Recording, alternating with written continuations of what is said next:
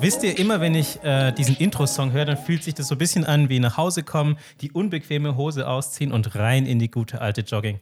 Ähm, und wo wir schon beim Thema alt und bequem sind, äh, wieder für euch am Start sind unsere beiden höchst bequemen Kuschelkätzchen. André. Vergleichst du mich gerade mit einer Jogginghose? Wenn das der Vergleich ist, den du hören willst. Nur geruchstechnisch. Hallo. Beide voll am Start. Ähm, und bei mir ähm, die Woche am Start waren tatsächlich so ein paar Themen. Ähm, und ich glaube, ich starte einfach mal mit dem etwas außergewöhnlicheren Thema. Und zwar habe ich mir den Film angeschaut, ähm, was, Männer, boah, was Männer wollen. Ähm, eine Rom-Com von 2019 auf Netflix. Und und äh, ja, genau an der Stelle habe ich mich geirrt, denn der Film kommt nicht auf Netflix, sondern auf Amazon. Äh, upsi. Vielleicht hat der ein oder andere da schon die Ohren gespitzt, weil, er, weil ihm der Titel bekannt vorkommt. Jungs, wisst ihr, woher der Titel kommt? Ja, klar. Das basiert doch safe auf Was Frauen wollen mit Mel Gibson. Oh, stimmt. Tatsächlich. Und wenn sich jemand gedacht hat, es gibt einen Film, der unbedingt eine Fortsetzung benötigt, dann war es doch immer, was Frauen wollen. Das, ei, da, hat die, da, hat die, da hat die ganze Welt drauf gewartet. Naja, also ich, ich muss sagen, ich persönlich war jetzt nicht der ganz große Fan von Was Frauen wollen damals aus den, keine Ahnung, von wann ist der Film? 90ern? Der ist aus den 90ern mit Mel Gibson, oder? Ja, der ist aus den 90ern. Ach ja, ich meine, also vielleicht mal kurz zusammengefasst für alle, die, die den Film damals in den 90ern nicht gesehen haben und ich glaube nicht, dass irgendjemand nach den 90ern sich den nochmal angeschaut hat. Ähm, Im Prinzip ist es so, dass Mel Gibson dann quasi einen ziemlich äh, chauvinistischen Typen spielt, der ähm, von Frauen nur so viel Ahnung hat, dass er sie immer manipulieren kann und irgendwann erhält er quasi die Gabe durch einen kurzen Unfall, wo er einen Schlag auf den Kopf bekommt, eben die Gedanken von Frauen lesen zu können. Und ähm, das Ganze ist genauso. Moment, Moment, warte ganz kurz. Kriegt er nicht einen äh, elektrischen Schlag, weil er irgendwie mit einem Fuß in der Badewanne ist und gleichzeitig irgendwie seinen sein Föhn in die, in die Wanne fallen lässt? So ein Volltrottel? ich erzähl's euch. Also aufgepasst. Mel Gibson in seiner Rolle macht genau das, was eigentlich auch unser Job ist. Er arbeitet in einer Werbeagentur. Und deswegen muss er natürlich seine Zielgruppe verstehen und hat dann einen neuen Auftrag bekommen für einen neuen Kunden. Es geht um einen Pitch. Und ich glaube, ähm, er hat im Unternehmen in der Agentur auch Konkurrenz bekommen durch eine neue Mitarbeiterin, die auch an diesem Pitch arbeitet. Und ähm, das, was er bisher eben immer gemacht hat, dieses chauvinistische Denken, und er hat gemeint, er weiß, was Frauen wollen, hat eben nicht funktioniert und deswegen hat er die Produkte von dieser neuen Beauty-Line mit nach Hause genommen, um sie zu testen, um eben live zu erfahren, was daran so toll ist und warum ähm, die Produkte jetzt für die Zielgruppe so relevant sind. Und dann war er eben im Bad, hat sich geduscht, hat sich äh, in den Bademantel gepackt, die Haare hochgesteckt mit dem Handtuch. ähm, Stimmt, Mascara und äh, Strumpfhosen hat er doch auch ausprobiert. Genau, und ich glaube, er war mittendrin Jesus, dabei, ja, die stimmt. Fußnägel zu lackieren, als er ausrutscht, in die Badewanne fällt und der Föhn eben auch mit reinfällt, der da noch lag. Und dann hat es eben diesen Schlag gelassen und ähm, es gab diese Einsicht. Und dann ist er tot, die End, Film zu Ende. Wäre wahrscheinlich besser gewesen. Denn ganz ehrlich, so wie, wie der Film sich dann später entwickelt, von der Prämisse her ist es irgendwie, also man könnte meinen, es ist irgendwie eine coole Idee, dass man dann so eine Einsicht in, das, in die Gedankenwelt von Frauen erhält und sich vielleicht auch als Person bessert. Aber der Film entwickelt sich in einen kompletten Kitsch. Vor allem versucht er am Anfang weiterhin seine, ähm, seine neue Gabe dafür zu nutzen, Frauen zu manipulieren. Also zuallererst mal, ich bin extrem überrascht, Michael, dass du diesen Film so gut kennst. Was denkst du, warum ich in der Werbeagentur angefangen habe zu arbeiten? Nein, Jetzt, nee, was? Aber nicht wegen diesem Film, oder? Und Nein. schon gar nicht wegen Mel Gibson, oder? Ich kann es ehrlich nicht genau sagen. Ich weiß nicht, wann der Film bin, rausgekommen ist. Ich bin, ich, bin, ich, nein, bin ich bin so extrem perplex, dass du diesen Film so gut erzählen konntest. Aus der, direkt aus der Hüfte geschossen, weil unsere, äh, unsere Vorbereitungen sind ja relativ marginal, sag ich jetzt mal. Und du hast es aus der Hüfte gerade geschossen. Er war scheinbar sehr eindrucksam, der Film, ja. Äh, zumindest für dich auf jeden Fall. Krass. Ja, also ich kannte diesen Film auch noch so irgendwie so, so ein bisschen so aus dem Hinterkopf und ich habe ihn jetzt ehrlich gesagt nicht so super krass in Erinnerung und sage, okay, denn das war ein Film, der irgendwie alles bewegt hat und wo ich finde, der irgendwie super clever war. Ich glaube, mir ging es ähnlich, dass ich die Prämisse irgendwie interessant fand, aber für mich hat es da so ein bisschen dann daran gescheitert, dass es dann am Ende dann doch alles ziemlich flach blieb. Also weil man, man hätte wahnsinnig viel draus machen können und irgendwie war, hat sich das für mich immer so angefühlt, dass dann trotz allem dieser Film aber auch so geschrieben ist, wie sich Männer vorstellen, was Frauen denken. Ähm, ja, genau so ist nämlich. Und genau das fand ich, das hat mich dann irgendwie so ein bisschen enttäuscht am Film damals. Und ähm, jetzt eben in der neuen Version von 2019 äh, mit Taraji P. Henson, ich hoffe, ich habe das jetzt richtig ausgesprochen.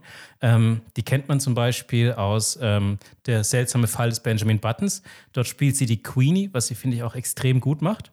Ähm, und der zweite Hauptdarsteller ist Aldis Hodge. Den, den kennt vielleicht, wobei den kennt, glaube ich, den kennen wahrscheinlich nicht so viele. Ein interessanter Fakt ist, finde ich, dass er bei GTA eben einen Fußgänger gespielt hat, bei GTA San Andreas.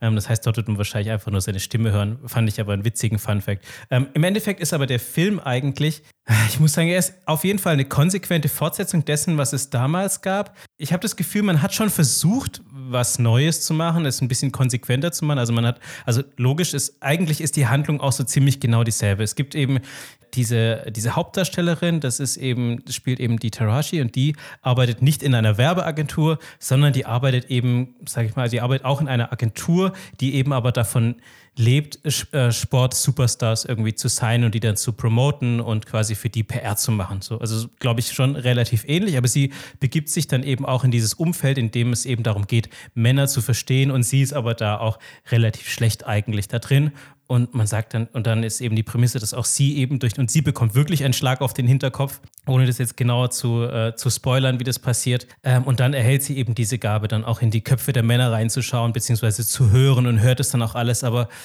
und ich finde, sie spielt es schon sehr, sehr gut, also auch wahnsinnig unterhaltsam, aber für mich steht, also für mich steht dieser Film auch dem Original in nichts nach, äh, aber leider auch in seiner ähm, Originalität, sage ich jetzt mal. Also es ist eigentlich, für mich bleibt er tatsächlich gen auch genauso oberflächlich wie der, wie der Grundfilm. Die Prämisse finde ich immer noch super. Ich finde es auch gut, dass, dieser, dass der Cast komplett neu besetzt wurde und dass man sozusagen von der anderen Seite mal rangeht. Es ist auf jeden Fall ich, ich wurde schon unterhalten, also es ist aber relativ seichte Unterhaltung. Wer zu viel erwartet, glaube ich, der könnte da eher enttäuscht werden. Aber ich glaube, wenn man die Vorlage kennt, dann erwartet man, glaube ich, auch nicht so besonders viel. Ich glaube, uns alle interessiert eine Frage ganz, ganz brennend. Warum hast du den Film angeguckt?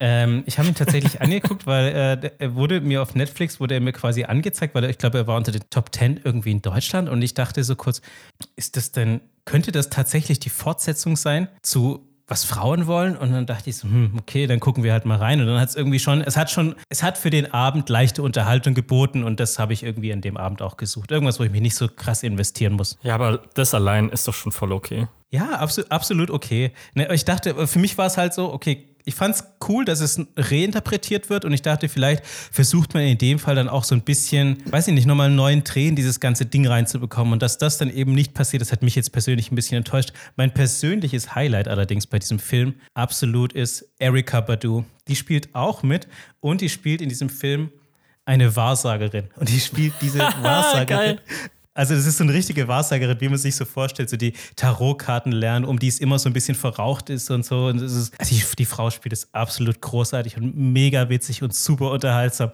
Kommt, glaube ich, aber erst so im, nach, ungefähr nach der Hälfte des Films. Und ich dachte so, als ich die gesehen habe, dachte ich so, die kommt dir irgendwie bekannt vor und irgendwie spielt sie auch so gut. Und dann habe ich direkt googeln müssen, wer das ist. Dann habe ich direkt nachgeschaut und habe ich gesagt, ah, Erika Badu, die, die ich ja persönlich super stark finde. Wo, woher kennt man die noch? Erika Badu, oh ja, stimmt, für jeden, der, äh, der sie nicht kennt. Erika Badu ist bekannt eben aus der, aus der Musikszene. Sie macht halt viel, ähm, oder beziehungsweise sie hat früher wahnsinnig viel Soul, Musik, Soul Music gemacht, eben auch in Richtung RB und so, also eine ganz bekannte Sängerin. Ist sie nicht auch ein ziemlich guter Buddy von, von Dave Chappelle? Das ist möglich, ich habe Dave nicht gefragt. Ich, ich, weiß es, ich weiß es nicht. Ich habe sie auch ehrlich gesagt noch gar nicht so auf den Filmen gesehen. Habt ihr sie schon öfter mal in Filmen gesehen? Nee, die hat auch, glaube ich, immer nur so kleinere Rollen in halt eben so eine Art von Film, so mehr so Low-Budget-Sachen. Oder was heißt Low-Budget? Aber jetzt nicht so die krassen AAA-Mega-Movies so. Ich verwechsel eh immer alle Schauspieler miteinander. Es geht mir so oft so, dass ich mit der Siki auf dem Sofa sitze, was angucken und ich dann sage, ah, den kenne ich doch von da. Und natürlich ist es ein ganz anderer im Endeffekt. Also ich sage dazu jetzt gar nichts. Ich kenne sie nicht. nee, aber ich, also ich habe Erika Badu, wie gesagt, auch nicht erkannt. Liegt aber wahrscheinlich auch daran, dass sie in dem Film offene Haare hat. Und sie ist ja eigentlich dafür bekannt, dass sie diesen, diesen riesigen Turban immer oben drauf hat. Also diese quasi diese, diese Marge Simpson-Palme bloß mit Tüchern umwickelt. Und in dem Fall, in dem Film hat sie offene Haare. Und deswegen habe ich sie einfach überhaupt nicht erkannt sofort. Ähm, wen man natürlich, wen man auch nicht so oft sieht, sind seine Freunde. Ähm, aber das kann man zumindest digital zurzeit machen, oder Micha?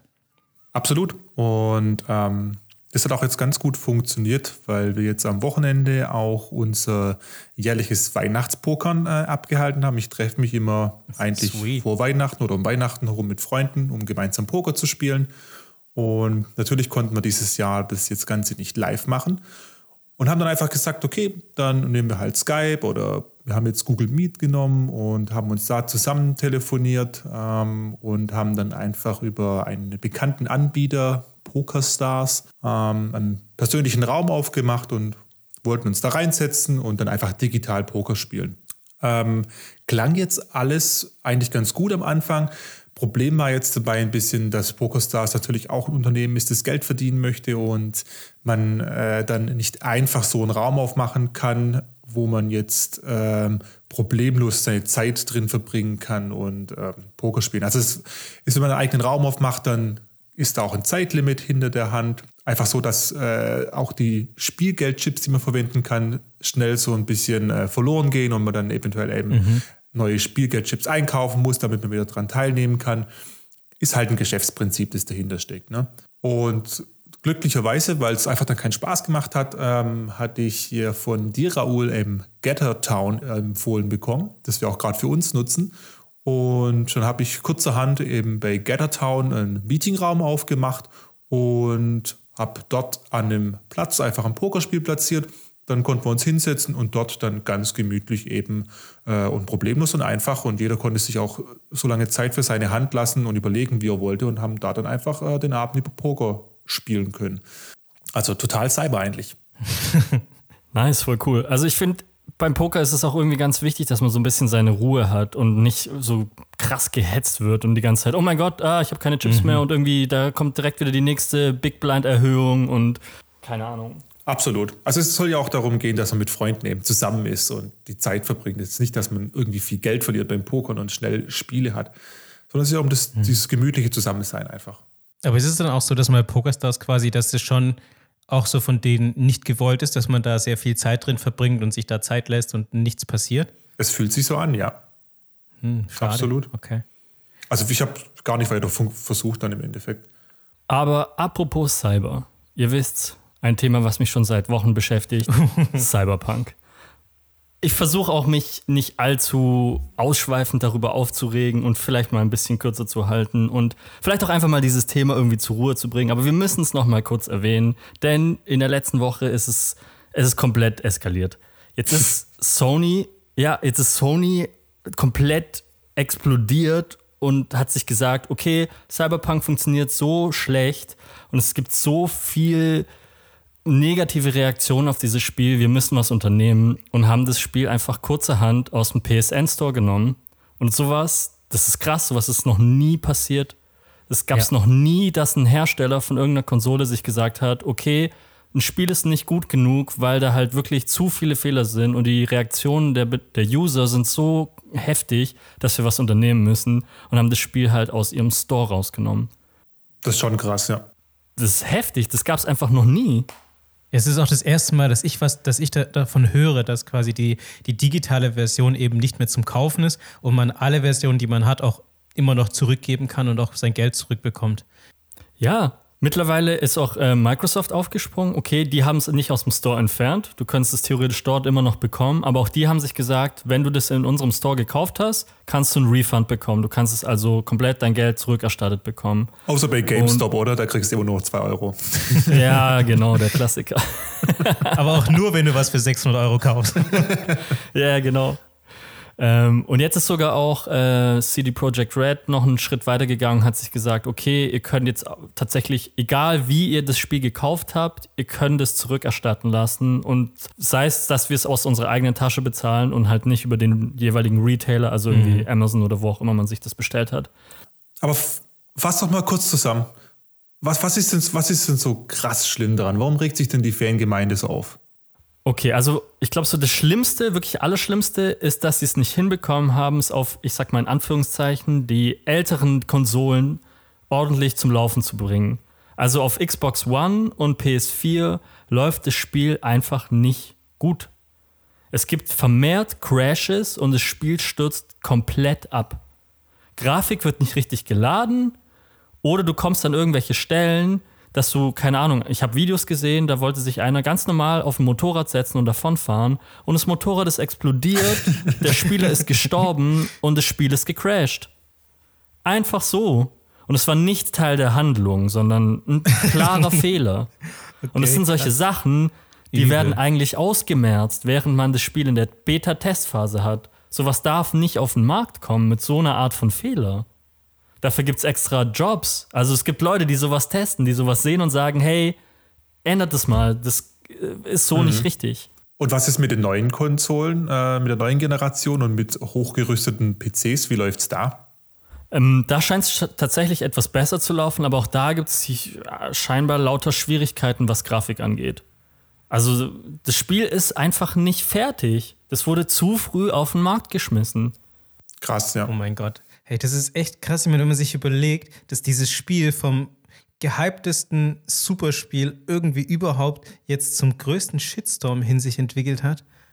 Ja, ich meine, das hey. geht in die Geschichte ein. Das gab es noch nie, dass ein Konsolenhersteller sich gesagt hat, okay, euer Spiel ist so schlecht, wir nehmen es wieder runter. Die Leute sollen es nicht bei uns kaufen. Wir möchten nicht damit assoziiert werden. Und es hätte viele, viele solche Kandidaten eigentlich gegeben. Ja. Aber so weit ist man echt noch nie gegangen. Oh, ey, das ist, das ist so krass. Und ich meine, das ist auch, ich meine, auf der einen Seite bin ich da auch voll dabei und sage, hey, so, sowas darf man halt echt nicht akzeptieren, wenn sowas irgendwie dann in die Läden kommt und so. Auf der anderen ja. Seite wünsche ich das auch keinem Spielehersteller, weil da auch so ein Rieseninvest drin steckt und auch so viele Klar, Menschen und auch so viel Druck dahinter haben. und so ja. viele Arbeitsplätze. Das ist, das ist einfach nur heftig. Aber wahrscheinlich waren da ein paar handelnde Personen zu gierig und waren zu sehr dem schnellen Geld hinterher und haben sich gesagt, ja, komm, die Leute, die warten da drauf, wir müssen Kohle machen. Auf geht's. Ah ja, überlegt doch mal, damit. das Weihnachtsgeschäft stand vor der Tür. Das mussten ja. sie einfach mm. unternehmerisch mitnehmen. Aber hat dann jetzt halt gefloppt, ja. Hätten sie lieber mal Witcher 4 gemacht, ne? Also ich habe auch. Glaube ich auch. Ich habe auch ein paar Videos gesehen zu dem Spiel und mich hat es auch abseits der ganzen Bugs hat es mich vom Konzept her überhaupt nicht äh, überzeugt, weil es für mich einfach nur ähm, ja, ein GTA in, de, in der Zukunft ist. Also es ist Rumfahren mit dem Auto, Motorrad, ähm, Gegner bekämpfen. Ich weiß nicht, was die Story dahinter ist, die mag ja cool sein. Ähm, aber wenn ich jetzt einfach so dran denke, dass Switcher was ganz Eigenständiges ist vom Konzept her, auch dass es in einer ganz eigenständigen Welt spielt, ähm, fällt für mich einfach so ein bisschen, ja, der extra Kniff an dem, was dahinter steckt. Aber ohne es jetzt gespielt zu haben. Und es ist halt auch irgendwie schade, weil wenn du mal überlegst, CD Projekt Red ist mit Witcher einfach was Grandioses gelungen. Das ist vielleicht mhm. eines der besten Spiele der letzten zehn Jahre gewesen. Absolut, ja. Und die haben sich so ein Monument damit aufgebaut, was sie jetzt gerade, also wirklich gnadenlos zerstört haben mit diesem Spiel. Das ist, das ist einfach nur traurig. Das ist richtig traurig. Das ist echt richtig traurig. Ja, klar, ich meine, Witcher war natürlich, ist natürlich schon ein Meilenstein irgendwie gewesen. Ich meine, aber das kam noch, wenn ich es richtig weiß, auch am Anfang hatte das noch super viele Bugs, als es damals rauskam. In den ersten Versionen. Das haben sie dann relativ schnell gefixt. Klar, aber halt nicht annähernd in, der, in dem Ausmaß ja. wie jetzt Cyberpunk. Man muss es ja nicht ganz so sehr ausreizen. ja, naja. Aber zum Glück gab es nicht nur solche traurigen Sachen im Jahr 2020, was gerade Videospiele angeht oder Filme und Musik, sondern auch sehr, sehr viele coole Sachen und auf die blicken wir jetzt sehr gerne zurück.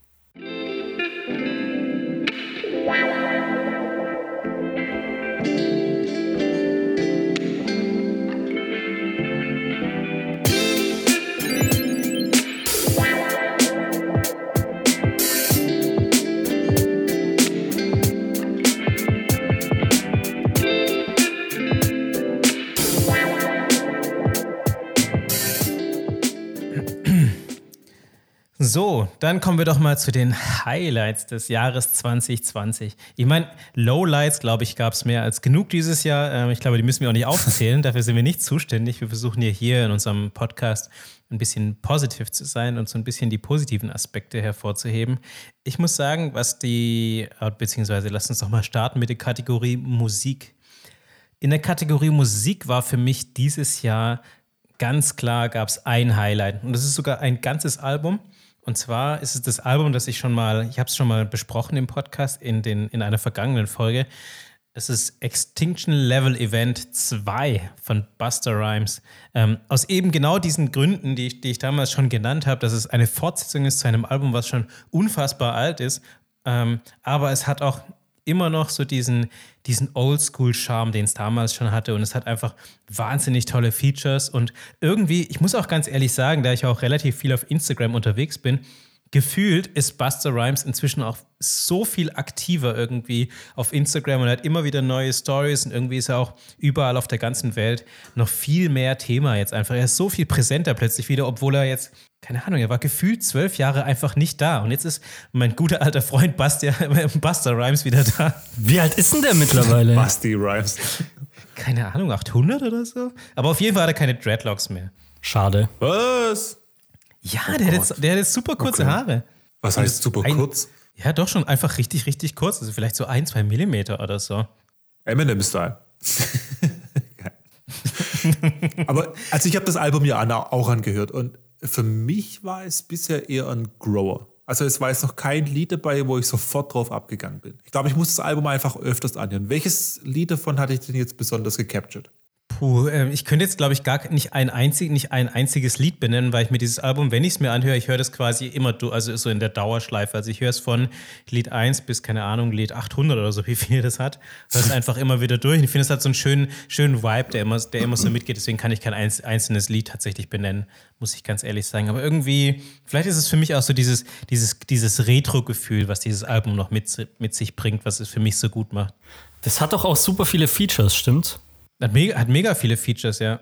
Absolut. Da sind super viele bekannte Musiker auch noch mit dabei. Und es gibt einige, also, also dieses Album strotzt ja nur so vor Features. Das fängt ja schon im ersten Song an, wo eben Chris Rock, Rakim und Pete Rock gefeatured werden. Und so zieht sie das eigentlich tatsächlich durch diese, durch, die, durch das gesamte Album. Also da sind echt so Größen dabei wie Old Dirty Bastard, Rick Ross, Anderson Park. Also, und sogar in einem Song, in Song Nummer 16, Mariah Carey.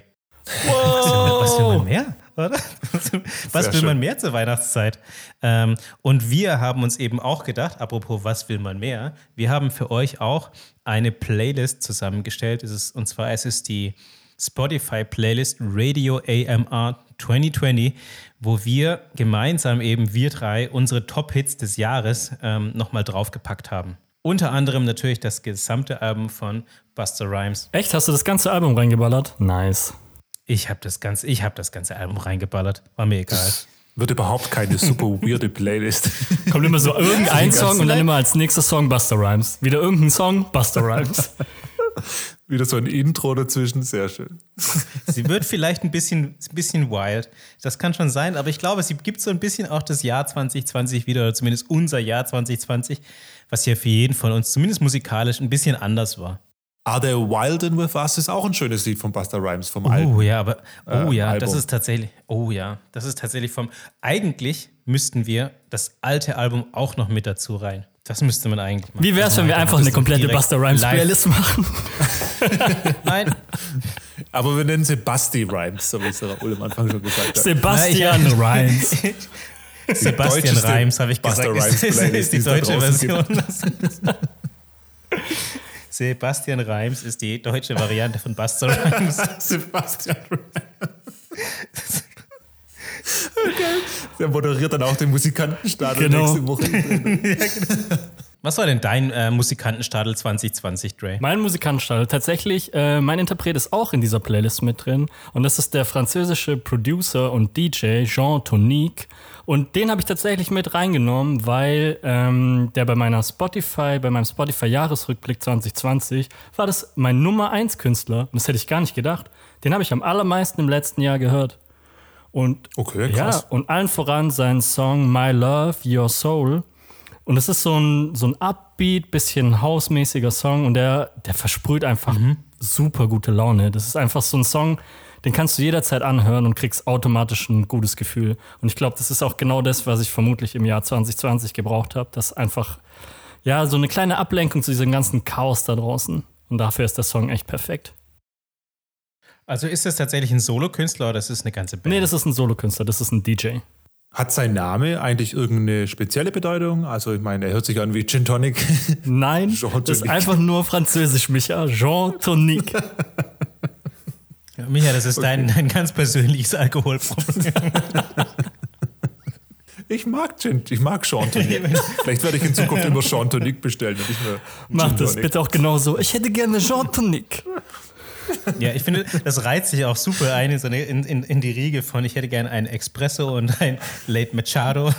Ja, den Late Machado, genau. Sehr schön. Wie hieß nochmal dieses eine Getränk, was du neulich gemeint hast? Dieses äh, mit Kakao und, Ah. und ähm, was ist da drin? Kakao und Schnaps? Nee, was war's? Politisch inkorrekt Lumumba. Ja, genau. Lumumba. Lumumba. da gehen wir jetzt aber nicht genau drauf ein. Ja, aber es war doch, aber ich hatte doch recht, oder? Es war Kakao mit Schnaps. Ja, mit Rum. Ah, genau, mit rum. Also Sch- Schnaps wäre jetzt, ich weiß nicht, ob Schnaps jetzt ein bisschen härter wäre, aber ich glaube, es schenkt sich nicht viel an der Stelle. Auf jeden Fall ist lecker. Chantonique und Lumumba. Nice. Apropos lecker. Was waren deine leckeren Songs dieses Jahr?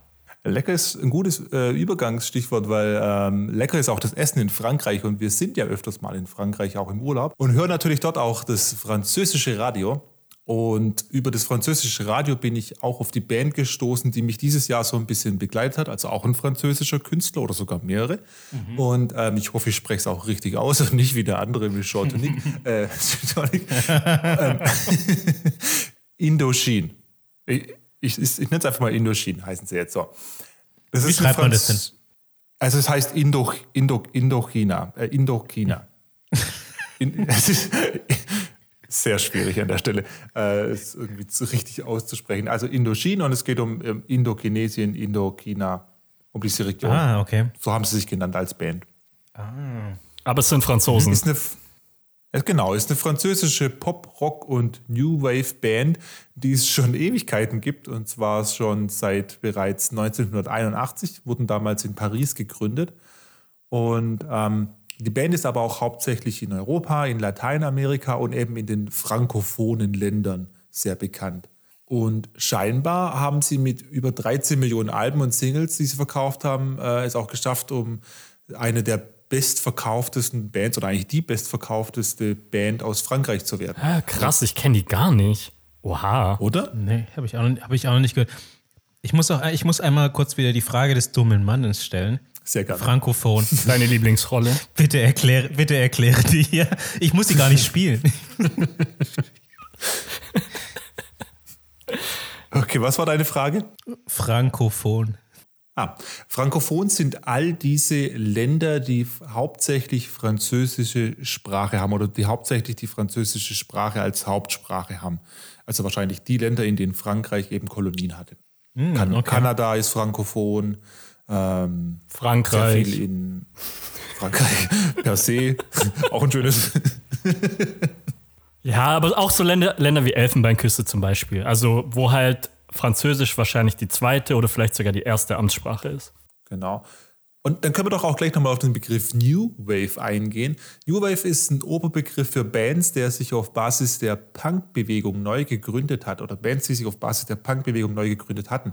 Ähm, die sehr energiegeladenen Grundstrukturen des Punks eben mitnehmen und dann fremde Elemente wie beispielsweise Synthesizer mit reinnehmen und mit Musikalstilen kombinieren.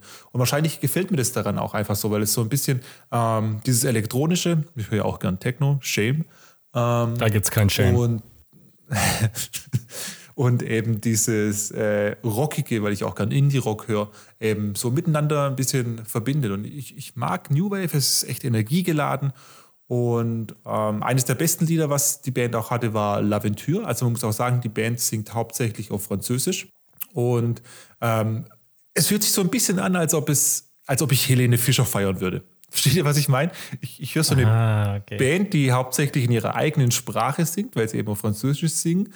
Ähm, und ich feiere so eine bekannte Popband aus einem anderen Land. Ähm, oder vielleicht ist es auch so ein bisschen, weil es New Wave ist, als ob ich Nena feiern würde. Ja, aber sie machen ja scheinbar coole Musik. Das heißt ja, nur weil die irgendwie in ihrem Land bekannt sind, heißt ja nicht, dass die schlecht sind. Natürlich nicht, wahrscheinlich nicht. Nee, aber es, das es ist- fühlt sich halt das so ein bisschen an, als ob nur- ich meine eigene Ja, Folge- das ist nur ein deutsches Phänomen. Was bei uns populär ist, ist halt dass, dass meistens die Volksmusik Garbage. so schlecht ist, oder wie? Was, ja, vor allem diese Volksmusik schwierig. Obwohl andere Volksmusik ja schon ziemlich cool ist. Country-Musik, so in, in Amerika. Ja, sage ich doch, das ist Ähm, einfach nur ein deutsches Irish Phänomen. Folk. Ja, ich meine, im, im Endeffekt ist es ja wirklich auch so, dass so Folklore schon was Interessantes sein kann. Und ich, zum Beispiel, ähm, als ich in Mexiko war, dort ist es ja auch relativ normal, dass überall mexikanische Musik läuft und die klingt natürlich irgendwie auch super. Und ich weiß es nicht, vielleicht empfindet man auch nur als Deutscher irgendwie manchmal die Volksmusik als so ein bisschen peinlich. Keine Ahnung. Meinst du so nach dem Motto, andere Gärten haben grüneres Gras, so? Ja, vielleicht ist es auch echt nur so, weil man es nicht unbedingt versteht. Also, Oder Micha, wie ist es? Bist du französisch fließend? Nee, gar nicht. Das, das ist auch das Schöne an dem französischen Radio. Ich lasse mich da einfach wirklich besudeln und bedudeln von diesem Gelaber, auch von der Werbung. Weißt du, ich, ich feiere dann diese, diese Carglass reparier Carglass tauscht aus Werbung einfach immer mit, weil ich es zwar so ein bisschen so mitblabern kann, aber es halt nicht hundertprozentig verstehe. Und es ist so eine akustische Tapete, die im Hintergrund läuft. Man kann abschalten, weil man eh nicht versteht, was die da labern. ähm, es klingt aber rhythmisch, da ist irgendwas und ab und zu kommt noch mal ein bisschen gute Musik.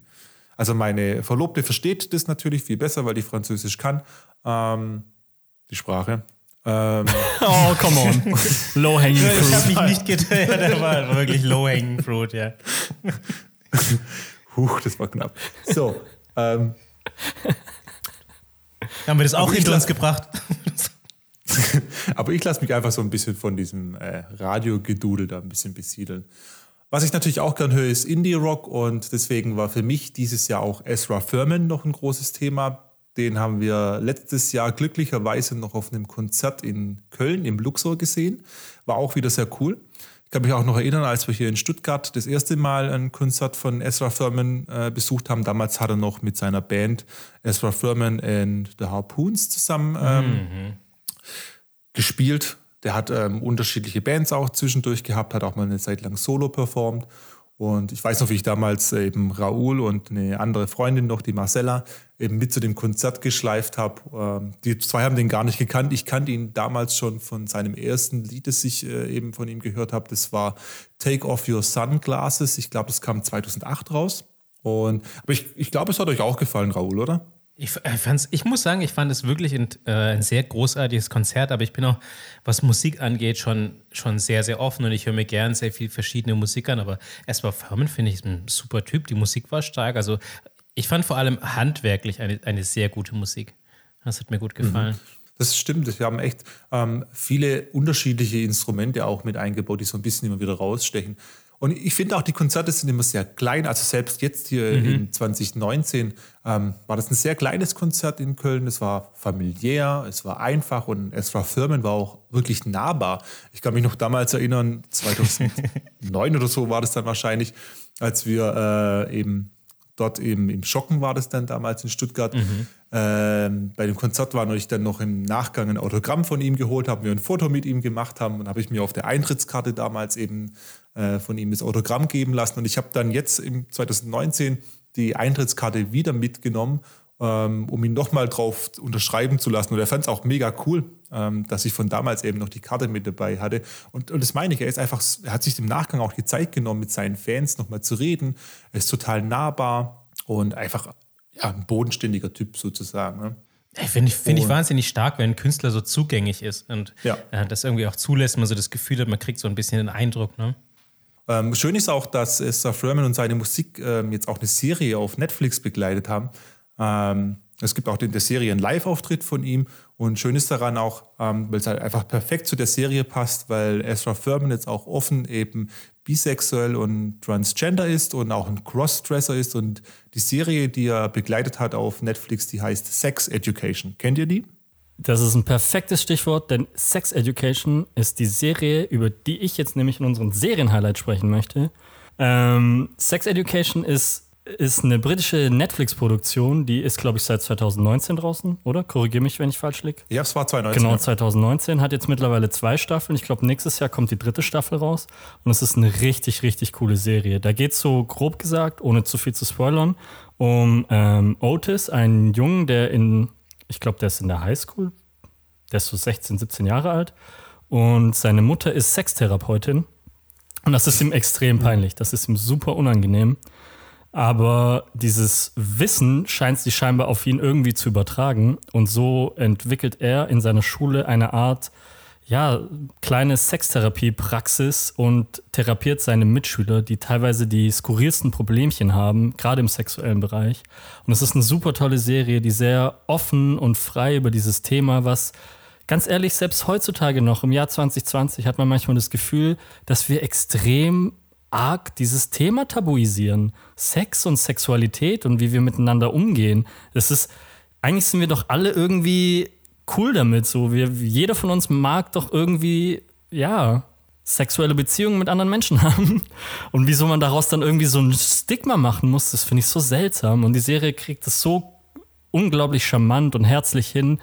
Und, und die scheut auch nicht davor, auch irgendwie mal kritischere Themen anzusprechen. Ich, ich weiß, da gibt es sogar auch eine Folge, ohne zu viel zu verraten, wo es dann auch um, ähm, um Abtreibung geht. Und selbst sowas, was eigentlich so ein krasses Kneifzangenthema ist, schaffen die wirklich gut, ja, darüber zu reden.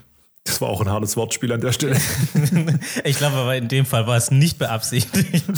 Ihr meint Kneifzange? Das war keine Absicht. Das war keine Absicht, nein. Würde ich, würde ich dir jetzt nicht unterstellen. Nee, war tatsächlich nicht. Also ich habe ich hab die Serie nicht gesehen und ganz am Anfang, als du angefangen hast, über die Serie zu sprechen, wäre meine erste Frage direkt gewesen, ah, könnte das eine, Dokum eine Dokumentarserie sein, als du so weiter erzählt hast, habe ich mir okay, nein, das ist auf gar keinen Fall eine Dokumentation. nein, das ist keine Dokumentation, das ist reine Fiktion. Ähm, aber es klingt super interessant. Ich, ich erinnere mich, dass ich mal den, ähm, dass ich mal den Trailer dazu gesehen habe und ähm, da wurde es auch so relativ flapsig zusammengefasst und dachte so, hm, okay, entweder ist diese Serie schon ziemlich gut oder sie ist irgendwie extrem oberflächlich. Also das war so ein, so ein weiß ich nicht, so, so ein Hit or Miss irgendwie für mich, diese Serie. Und ich habe es mir dann aber nicht angeschaut, ehrlich gesagt. Du solltest ihm nochmal eine Chance geben, weil so ähnlich ging es mir auch. Ich habe auch nur ganz kurz bei Netflix den, der Trailer ist einfach von selber losgelaufen. Ich war so, hä, was ist das? Ja. Und das sah vom Trailer her auch, wie du sagst, so ein bisschen arg flapsig aus. Und ich war so, Mm, okay, ja. Wir geben den Ganzen mal eine Chance. Wie du gesagt hast, es ist entweder Hit oder Miss so. Und tatsächlich ist es ein Hit. Es ist wirklich eine verdammt starke Serie geworden. Also kann ich bestätigen, weil wir haben sie auch schon geschaut. Ähm, mhm. Ich war natürlich hellauf begeistert, als ich dann gesehen habe. Also zum ersten Mal, als ich gehört habe, dass Ezra Furman seine Musik darin läuft und als ich dann auch den Live-Tritt, Live-Auftritt von ihm noch gesehen habe. Also mir hat die Serie auch super gefallen. Ich finde sie auch ein Hit. Und schön ist ja auch, dass auch die ähm, Agent Scully mitspielt, die Gillian Anderson, ne? Stimmt, genau. ah, genau. Gillian okay, Anderson spielt die Mutter, Mutter von, von Otis ist. Genau, die Sexualtherapeutin. Die, die, kennen wir doch, die kennen wir doch alle noch aus Akte X. Genau, wo sie ein bisschen Brüder war, aber jetzt in der Serie so gar nicht Brüder ist. Also auch ein sehr schöner Twist. Aber hat Ezra Furman tatsächlich eine, äh, eine richtige, äh, stetige Rolle, also so, wo er öfter am Start ist, oder ist es nur ein kurzes Cameo? Nee, es, es gibt genau nur ein kurzes Cameo, wo er, es gab einen Abschlussball, glaube ich, und da war eben seine Band, die Band, die auf der Bühne performt hat. Seine Lieder haben äh, immer wieder eine, eine, Rolle in der Serie und wenn ich es richtig verstanden habe, hat er auch ein Lied speziell für die Serie geschrieben, welches dann sozusagen so auch im Internet so ein bisschen ähm, zur Hymne in Bezug mhm. auch auf die Serie und für die ganze Community geworden ist. Ähm, Micha, was war denn dein Serienhighlight dieses Jahr? Wir haben uns dieses Jahr Kippo and the Age of the mhm. Wonder Beasts reingezogen. Das ist mal wieder eine Zeichentrickserie und zwar eine US-amerikanische Zeichentrickserie, ähm, basiert auch auf einem Webcomic von Kipo. Habe ich natürlich im Vorfeld nicht gekannt, wie so oft. Ähm, die erste Staffel erschien im Januar 2020 auf Netflix. Die zweite Staffel dann schon im Juni und die dritte Staffel schon im Oktober. Und das Schöne ist, damit ist die Serie auch schon abgeschlossen. Das Ganze hat also drei Staffeln und ich mag es auch, wenn eine Serie einfach mal zu dem Punkt kommt. Nicht so wie bei The Walking Dead. Oh, ich weiß, was du meinst. Also es gibt wirklich so Serien, die ziehen das so unnötig in die Länge. Da hat man wirklich das Gefühl, dass die Produktionsfirmen die Serie nur als Cash-Cow sehen und die ganze Zeit irgendwie weiter raushauen wollen und das leidet so hart an der Qualität. Es ist unfassbar, wenn sie wieder neue Themen erfinden müssen, ja. Also bei Kipo geht es darum, es ist in einer postapokalyptischen Zukunft. Ähm, über 200 Jahre nach unserer Gegenwart und ähm, die ganzen Personen leben in einer Art Ödnis, in einer Stadtödnis, die La Vista heißt. Könnte also auch Los Angeles sein. Ähm, und die Menschen leben hauptsächlich in unterirdischen Bauten. Und an der Oberfläche wiederum leben mutierte und riesige vermenschlichte Tiere. Also da kommt einmal so ein Frosch in einem Anzug ähm, oder irgendwelche Dancing Bees ähm, oder riesengroße Hasen. Also sehr interessant, was sich auch alles einfallen lassen haben. Und die Hauptperson, äh, der Protagonist ist eben Kippo Oak, ist ein Mädchen, das aus diesem Bau kommt, aus diesem unterirdischen Bau und es gelangt eben in der ersten Folge zum ersten Mal durch unglückliche, Uber, um, äh, durch unglückliche Umstände an die Oberfläche eben als ihr Bau äh, eben zerstört wird. Und dann muss sie gemeinsam mit ihren neuen Freunden eben einen Weg finden, um zu ihrem Bau zurückzukommen, eben um ihre Familie und auch ihre ganzen Freunde von dort wieder zu, zu finden. Und natürlich will sie auch herausfinden, was mit denen passiert ist. Ähm, aber sie hat dann eben auch herausgefunden, dass sie wahrscheinlich geflohen sind von diesem Bau und sucht jetzt eben, wo diese Personen sind. Und gemeinsam mhm. mit ihren Freunden, die sie jetzt an der Oberfläche noch kennengelernt hat, versucht sie jetzt wieder eben ihre Familie und ihre Freunde aus dem Bau zu finden. Also es ist auf jeden Fall eine sehr liebevolle und eine sehr humorvolle, äh, humorvolle aber auch äh, einfach mal eine Serie, die eben abgeschlossen ist. Und deswegen war es eine super Serie, die wir dieses Jahr angeschaut haben. Okay, also sind also tatsächlich auch keine weiteren Sequels geplant. Bisher noch nicht. Also ich glaube, die ist wirklich gut angekommen. Ähm, Habe jetzt aber nicht erlebt, dass da jetzt noch irgendwie äh, ein Ende offen gewesen wäre. Sie haben schon ziemlich damit abgeschlossen eigentlich. Was hat dich denn dieses Jahr so beschäftigt, Raul?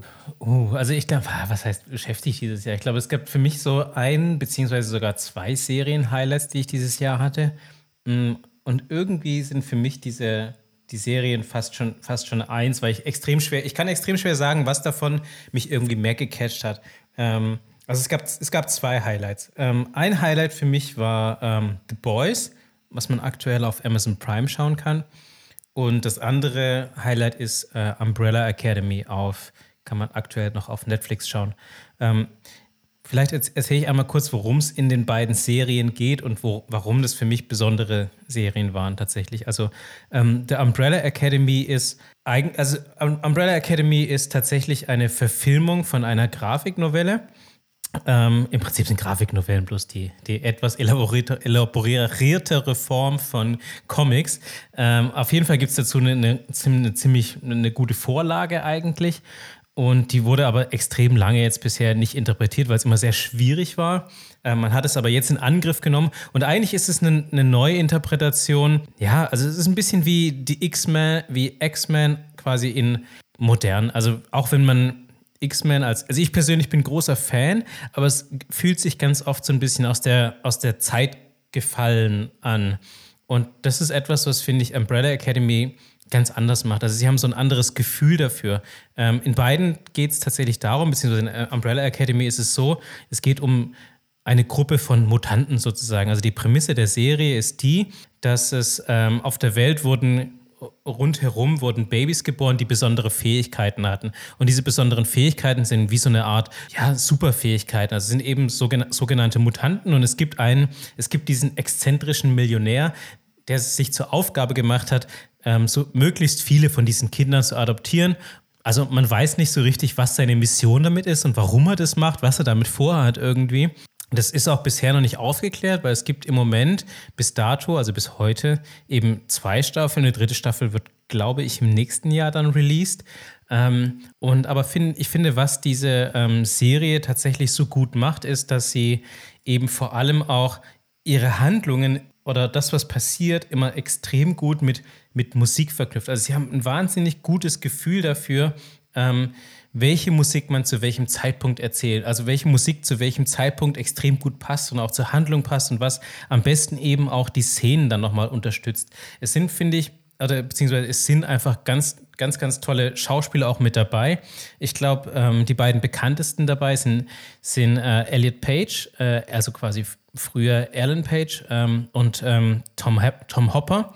Die beiden kennt man, glaube ich. Ähm, also die, sollte zumindest den meisten irgendwie ein Begriff sein. Was die Musik angeht, es sind auch extrem viele aus meiner Sicht große Hits eben aus den 70ern noch mit dabei.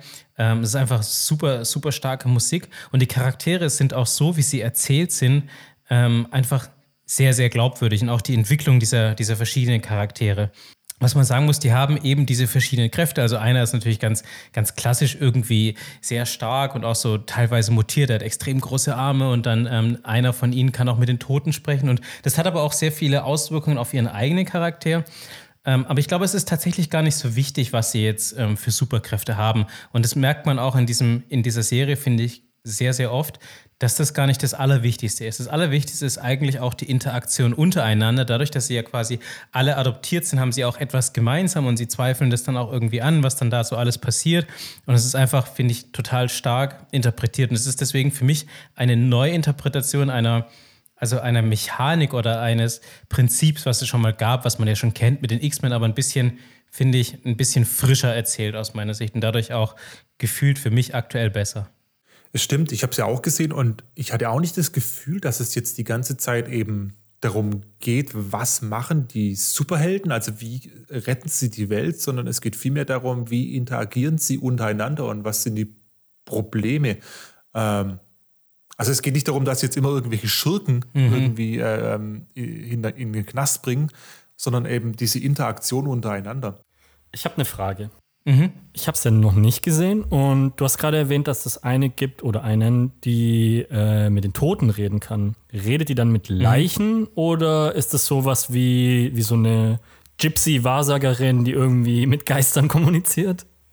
Nee, ist, nee ganz, ganz so beknackt ist es dann am Ende des Tages dann doch nicht. Also es ist quasi, er redet eben mit diesen Geistern, die quasi noch da sind oder er hat die Möglichkeit eben mit Geistern zu sprechen, die jetzt noch da sind. Ah, okay. Also sprich, wenn man irgendwie an so einen Tatort kommt und man sieht irgendwelche, ja, irgendwelche Todesfälle, dann kann man da irgendwie so reproduzieren, was passiert ist, weil man mit den Leichen reden kann oder mit den Geistern.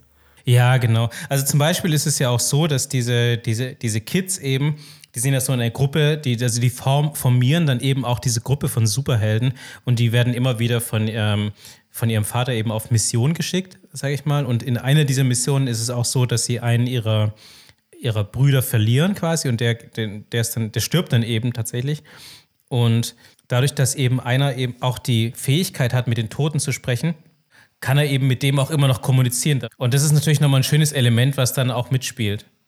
Und vor allem ist auch der, Schauspieler Robert Sheehan, der diese Person eben spielt, die mit den Toten kommunizieren kann. Also meines Erachtens nach ein richtig guter Schauspieler. Ich kenne ihn noch von Misfits, wo er mir schon super gut gefallen hat. Stimmt, ja. Ähm, und hat mich jetzt in der Umbrella Academy noch mal mehr überzeugt. Stimmt, ja, stimmt. Er war bei Misfits schon dabei. Ich habe, ich habe auch, stimmt, das habe ich irgendwann mal gesehen, dass er bei Misfits dabei war. Ich weiß gar nicht mehr, welche Rolle er bei Misfits gespielt hat, was ja eine, irgendwie eine ähnliche Serie ist und auch fast eine ähnliche Rolle. Also er hat damals den Nathan Young gespielt und ja, es ist auch so eine ähm, ähnliche Serie, die halt in Britannien spielt, ähm, wo eben diese Gruppe aus Jugendlichen, die Sozialstunden leisten müssen, eben vom, vom Blitz getroffen werden und dadurch dann eben auch Superkräfte erhalten, aber total abstruse Superkräfte eigentlich nur. Ich will gar nicht genauer drauf eingehen. Ähm, aber er hat damals auch so eine ähnliche Rolle gehabt, wo es auch um den Tod ging oder so eine ähnliche Superkraft. Ähm, und er spielt halt immer so ein bisschen diesen, ja, diesen, ähm, diesen Charakter, der so ein bisschen drogenabhängig ist, der ähm, nicht mit seinem Leben klarkommt, ähm, der einfach so allgemein nichts auf die Reihe bekommt. Und er spielt es ziemlich gut und ähm, hat es auch jetzt bei Umbrella Academy wieder richtig gut gespielt. Und es gab meines Erachtens auch echt eine, ein paar tolle Szenen, vor allem ähm, später dann in der Folge, wo ich jetzt noch nichts verraten möchte, wo er ähm, eben so ein Traumata dann auch sehr gut aufgearbeitet hat, beziehungsweise wo es dann eben dargestellt wurde, wie er es aufgearbeitet hat. Und ich fand, er hat es echt gut gemacht. Ja, nee. und das ist, finde ich, auch eine der Sachen, die diese Serie so gut auszeichnet, dass man eben die Charaktere, man kann sie total gut nachvollziehen und auch deren, deren Entwicklung, weil ich meine, wenn man ein Charakter ist, der eben, sage ich mal, mit mit den Toten sprechen kann. Ich meine, natürlich ist man dann nicht mehr normal. Natürlich zerstört, natürlich zerstört es dein Leben irgendwie. Du hast natürlich einen Schaden irgendwie. Und das ist so das, was, was da dabei passiert. Und das ist auch der Grund, oder beziehungsweise ist für mich glaube ich, eine ganz gute Überleitung, kurz einmal die andere Serie anzureißen und warum die für mich so, so gut dazu passt. Ähm, und zwar ist die andere Serie, die für mich ein absolutes Highlight war, die ich auch nur absolut uneingeschränkt empfehlen kann, ist The Boys. Wie gesagt, auf Amazon Prime kann man das gerade schauen. Und das ist aus meiner Sicht eigentlich, weiß ich jetzt nicht, ob es eine Fortsetzung oder äh, eine Interpretation des gleichen Prinzips ist wie Watchmen. Also ich weiß nicht, Watchmen kennt man vielleicht noch. Also Watchmen war damals eigentlich, ähm, als diese Novelle damals rauskam, auch nur die quasi die also wir haben dieses Konzept davon, dass es ja Superhelden gibt und Superhelden sind ja eigentlich immer so wahnsinnig überhöht. Also nicht nur, dass sie Superkräfte haben, nein, sie sind auch noch vom Charakter, also von ihrem Charakter super stark und sie haben keine Fehler. Sie machen alles richtig und das ist natürlich, das steigt ihnen überhaupt nicht zum Kopf, äh, nicht zu Kopf. Und äh, in Watchmen war dann die Prämisse damals, äh, die, ich weiß nicht, wann der, wann der Film rauskam damals, der kam, glaube ich, 2004 oder sowas raus. Also auf jeden Fall auch schon älter, also Anfang, Anfang der 2000er, sagen wir Anfang der 2000er kam er auf jeden Fall raus. Und er hat eben damit gespielt, was denn passiert, wenn normale Menschen eben damit... Ähm, wenn die Super, äh, Superkräfte bekommen. Natürlich drehen die komplett durch. Und die waren damals schon, sage ich mal, relativ konsequent. Ähm, aber The Boys treibt es natürlich nochmal extrem auf die Spitze. Und auch The Boys, ähnlich wie bei Umbrella Academy, basiert auf einer Graphic Novel, also auf einer auf eine Grafiknovelle. Ähm, und es ist eigentlich dasselbe. Im Prinzip könnte man es äh, die Avengers in etwas realer nennen. Also auch wenn es jetzt natürlich eine, eine, krasse Übertreibung ist, weil es natürlich nicht realer ist, aber es ist aus in, in dem Sinne realer, weil natürlich Menschen, die Superkräfte haben, also die kommen damit überhaupt natürlich nicht zurecht. Also weil da, da, da ist man nicht, nicht darauf ausgelegt. Und natürlich macht es was mit deinem Charakter, wenn du, wenn du zu stark bist oder zu viel Macht hast. Ich meine, das sehen wir, das sehen wir auch jetzt in der Welt immer wieder, dass wenn Menschen zu viel Macht haben und zu viel können, dass die das, dass die das immer ausnutzen, dass es nicht gut ist für deinen Charakter. Und es ist ja es ist ja auch tatsächlich in dieser Serie bei äh, The Boys, es gibt natürlich gewisse Anspielungen, die auch auf andere Charaktere, die man so zum Beispiel aus dem Marvel-Universum kennt, auf die es dann eben anspielt. Ähm, und es gibt einen Charakter, dessen Superkraft ist es, extrem schnell rennen zu können. Und ich, ich glaube, es ist eine relativ offensichtliche äh, Hommage eben an, A, äh, äh an, an The Flash also der auch super schnell ist und aber sein, der heißt sein halt A-Train, ne? Der Name der heißt so A-Train. Er heißt A-Train, aber ich liebe A-Train. Ich finde, A-Train ist einfach so Sorry, krass drüber. Ga ganz kurz, ganz kurz. Also ja. ich habe die Serie auch gesehen und ich fand die auch super, super stark. Aber haben die das nicht mit Absicht gemacht, dass sie den allen solche unfassbar lamen Namen gegeben haben? Ja, natürlich. Natürlich. Weiß ich nicht. Also, aber find, findest du, dass die lamer sind als die anderen Namen, die es so gibt? Ist lamer, so satirisch. Ja, satirisch lame. Satirisch, so. allein schon, dass der Homelander heißt. Ja, Homelander. so, so kann man doch keinen Superhelden nennen. Homeland Security, Security und dann Weißt du, dann nennst du ihn einfach Homelander. Mega geil.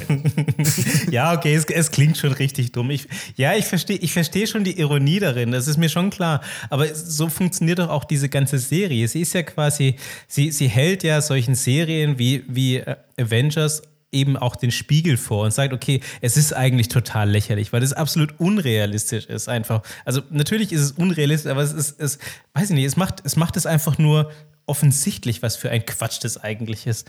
Genau, also wir haben uns jetzt, glaube ich, gerade die letzten, die letzten zehn Minuten darüber unterhalten, ob wir, ob wir über die ersten zehn Minuten des, der Serie sprechen können, weil die so krass sind. Zum einen, also es passiert schon direkt am Anfang so viel, dass man es überhaupt nicht fassen kann. Und ich finde, wenn man über eine Serie so sprechen kann, dass dass einen die ersten zehn Minuten so krass schocken, nachdem es eben, also ich glaube, ich sag mal so, wir sind jetzt natürlich auch ähm, Menschen, die schon extrem viel gesehen haben. Also ich glaube, wir haben Game of Thrones gesehen, da wissen wir schon irgendwie, da passieren schon krasse Sachen und trotz allem hat uns The Boys noch, noch geschockt. Also selbst trotz allem ist es in dieser Serie immer wieder, dass es so super krasse Schockmomente gibt. Und das hat diese Serie ja. für mich so besonders gemacht gehe ich ganz mit dir. Das ist echt, da sind teilweise Sachen passiert, wo ich, ich saß nur da mit so einem offenen Mund und war, äh, okay, was ist gerade passiert?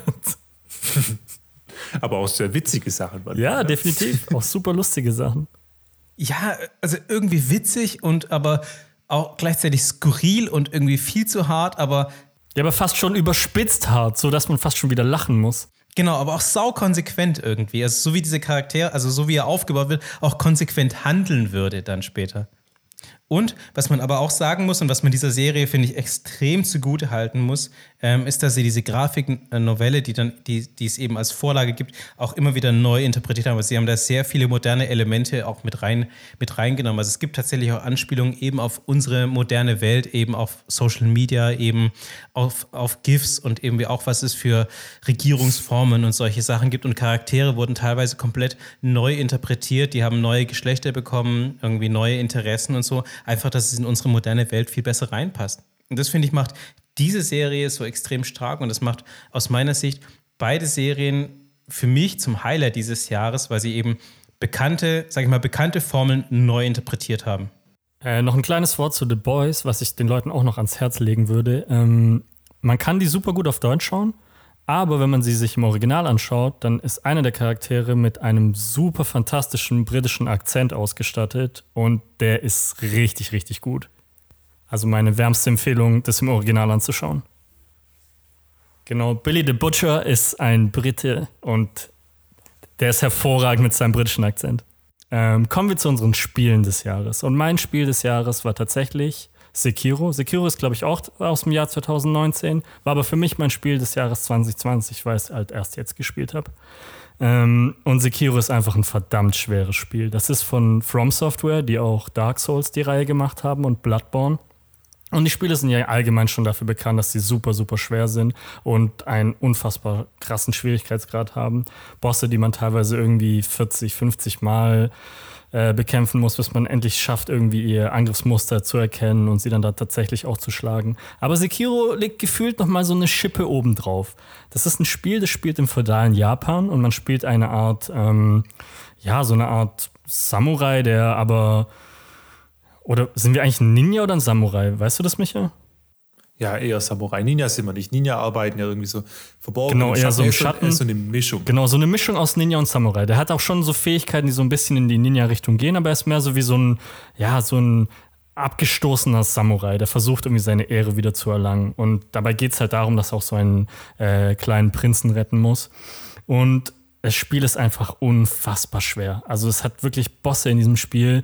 Da sitzt du einen Tag oder vielleicht sogar zwei Tage dran und schaffst es trotzdem noch nicht. Guckst dir irgendwelche YouTube-Tutorials an, um zu schauen, wie man irgendwie diesen Boss knacken kann. Und selbst wenn du weißt, dass es per Tutorial irgendwie machbar ist, kriegst du das nicht eins zu eins übertragen, weil das einfach so unfassbar schwer ist.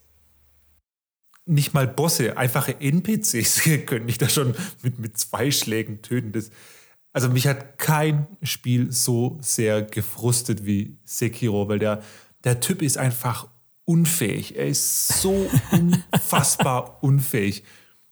Meine, meine Guard war so oft einfach wieder unten und ich habe eine aufs Maul bekommen vor dem Gegner.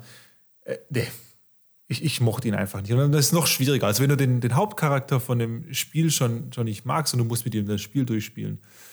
Ja, das Ach, krasse, anstrengend. du hast ja vollkommen recht. Das krasse ist halt auch, du hast das Gefühl, du schaffst irgendwie einen Gegner und sei es halt auch nur ein ganz normaler Standard-Mob-Gegner, so, du machst den irgendwie platt und kommst zu einem Gegner, der komplett anders ist und der kann dir trotzdem so krass auf die Fresse geben, obwohl du schon das Gefühl hattest, dass du irgendwie so eine Art von Lernkurve hattest und dass du jetzt irgendwie so das Spiel raus hast, kommt es dann irgendwie mit irgendeinem. So das bringt dir halt nichts. Ne? Genau, das bringt dir nichts. Das kommt dann mit so einem popligen Gegner um die Ecke, der dich trotzdem platt macht, weil er ein ganz anderes Moveset hat und ganz andere Bewegungen und ganz andere Attacken und ja, und du schaffst es trotzdem nicht und denkst dir, oh mein Gott, jetzt muss ich wieder komplett von vorne anfangen. Und das haben die natürlich wieder super aus Dark Souls implementiert, dass es halt so ein, ja, wenn du es halt nicht schaffst, dann landest du halt wieder zurück an so einer kleinen Statue, wie, ähnlich wie den Bonfires in Dark Souls und musst halt den kompletten Weg nochmal von vorne laufen. Na, beziehungsweise das Spiel heißt ja schon Sekiro Shadows Die Twice, ne? Aber es ist halt nicht Die Twice, es ist Die Thousand Times oder weiß ich wie oft bis du endlich mal irgendwie das Move-Pattern von einem Gegner raus hast und ihn besiegen kannst, ohne jetzt ein Tutorial anzuschauen bei YouTube. Ja. Und, und das Schöne bei Dark Souls war, wenn du mal einen Endgegner geschafft hast, dann konntest du zumindest noch mal versuchen, ob es auch wirklich jetzt der richtige Trick war, wie du es gemacht hast. Aber bei Sekiro sind die Gegner danach ja einfach weg. Du hast ja gar keine Chance mehr, diesen Endgegner noch mal zu testen. Das stimmt und die sind teilweise unfassbar hart. Ich weiß noch, ähm, ohne zu viel zu spoilern, aber mein krassester Endgegner, der mich wirklich zum Wahnsinn getrieben hat, war der Vater von Sekiro, den man tatsächlich, oh, ja, man muss, genau, man muss gegen den Uhu kämpfen und der Uhu, oh mein Gott. Man muss sich das so vorstellen, man spielt im Endeffekt gegen eine stärkere Version von einem selber, weil er hat einem ja alles beigebracht, was man kann. Und ist halt aber und noch krasser. 18 Köpfe größer. Ja, der ist einfach gefühlt irgendwie zwei Stockwerke groß, der Typ. In einem, Sub, und man ist noch in einem super kleinen Raum, wo noch Säulen irgendwie im Weg sind. Man hat eh keine Chance. Und dann überall Feuer und Eulen und alles mögliche. Dieser Typ. ja, ich weiß noch, ich habe den tatsächlich sogar so ein bisschen gecheased. Also ich bin normalerweise willst du halt versuchen, so in den Kampf hineinzugehen und zu lernen, was so sind seine Angriffsmuster. Du schaust, dass du richtig blockst zu den richtigen Momenten, in den richtigen Momenten angreifst. Ich bin einfach nur die ganze Zeit im Kreis gerannt und habe geschaut, dass er irgendwann mal seine Deckung aufgibt und ich ihm einen Schlag verpassen kann, um dann wieder komplett im Kreis zu rennen. Absolut, so läuft das Spiel. Man, man, rennt zwei Minuten im Kreis, bis eben diese eine Attack kommt vom Gegner, wo man weiß, man hat ein, ein, kleines Fenster von zwei Sekunden, wo man zuschlagen kann, ohne jetzt komplett aufs Maul zu bekommen. Und dann rennt man wieder zwei Minuten im Kreis rum. Es ist unfassbar frustrierend. Und trotzdem hat dich das Spiel so sehr gepackt, weil es so extrem meinen Ehrgeiz getriggert hat, dass ich es unbedingt, ich wollte es unbedingt schaffen. Ganz kurz, ich, ich, ich, ich komme fast, nicht in, in, ich komm fast nicht in euren gefühlten Rand irgendwie, da, äh, irgendwie rein. Also sehr, sehr schwierig. Also meine erste Frage, wenn ich euch beiden so zuhöre, klingt es nicht so, als hätte dieses Spiel Spaß gemacht. genau, warum sollten wir eigentlich Sekiro spielen? ja, weil es dennoch gut ist, wenn man was schafft. Und es ist einfach, es ist eine super schöne Landschaft, es ist eine super schöne Anmutung. Es macht auch Spaß, in diesem feudalen Japan zu kämpfen. Sie haben so viel Liebe auch reingesteckt in die Charaktere und was da alles passiert ähm, und diese Welten eben. Es ist einfach nur kein Spiel, wo du mal locker durchspielen kannst, so ein bisschen wie The Witcher, wo du einfach die Landschaft auch mal genießen kannst, mal so locker aus der Hüfte zwei Gegner töten. Das, nee, das findet nicht statt. Das geht nicht. Das Man muss sich dessen bewusst sein, dass es verdammt schwer ist. Aber mich hat vollkommen recht, es ist super cool gemacht. Es ist eine extrem starke Atmosphäre. Und es ist halt, ich glaube, das ist einfach so ein Ding auch von From Software. Was die wirklich gut machen können, ist halt auch solche, ja, solche Landschaften und Atmosphären zu, zu schaffen, wo man einfach Bock hat, sich darauf, äh, darin aufzuhalten. Mhm. Und, und sie machen es einfach wahnsinnig schwierig, aber auch so, dass es eine Herausforderung ist und nicht nur frustrierend. Also man hat das Gefühl, man kann es schaffen. Man kann es auch schaffen. Ich habe es geschafft. Ich habe das Spiel durchgespielt. Das hat ewig gedauert, aber ich habe es geschafft. Und es ja, war. Wir müssen festhalten, du hast nicht nur durchgespielt, du hast die Platin-Trophäe, also du hast es mehrfach durchgespielt. Ja, das ist korrekt. Und es hat trotzdem so viel Spaß gemacht, weil es ist wirklich, es ist so rewarding. Du hast wirklich dieses Gefühl von, dass du was erreicht hast, wenn du endlich diesen einen furchtbaren Gegner geschafft hast. Und dann kommt direkt der nächste. Vor allem auch der Endgegner, ganz am Schluss. Also oh mein Gott, ja. Es, es, gibt ja drei Enden und von diesen zwei Enden, der Endgegner, der ist ja schon auf diesem Feld, wo man dann auch kämpft, das ist ja schon eine mega Kulisse und der Endgegner ist auch mega krass. Ähm, also hat richtig Spaß gemacht auf jeden Fall. Und es gibt ja sogar die Glocke, wo man es noch schwerer stellen kann, weil es noch nicht schwer genug ja. ist.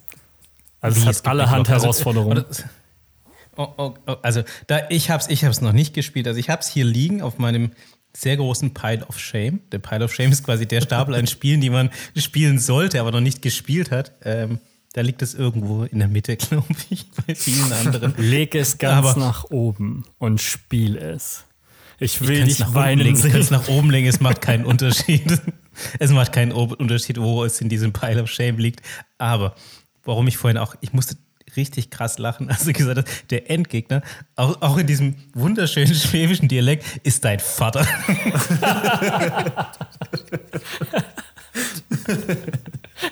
Und wir wissen alle, keine Chance, da ist, da ist dann vorbei. Spätestens dann ist Schluss. Ja, wenn der Vater mit seinen Schuhen kommt und dir den Arsch versohlt, dann ist Schluss. Ja. Ja, was, was machen denn so typische Daddys noch so, Micha? Du meinst äh, Daddy and Daddy?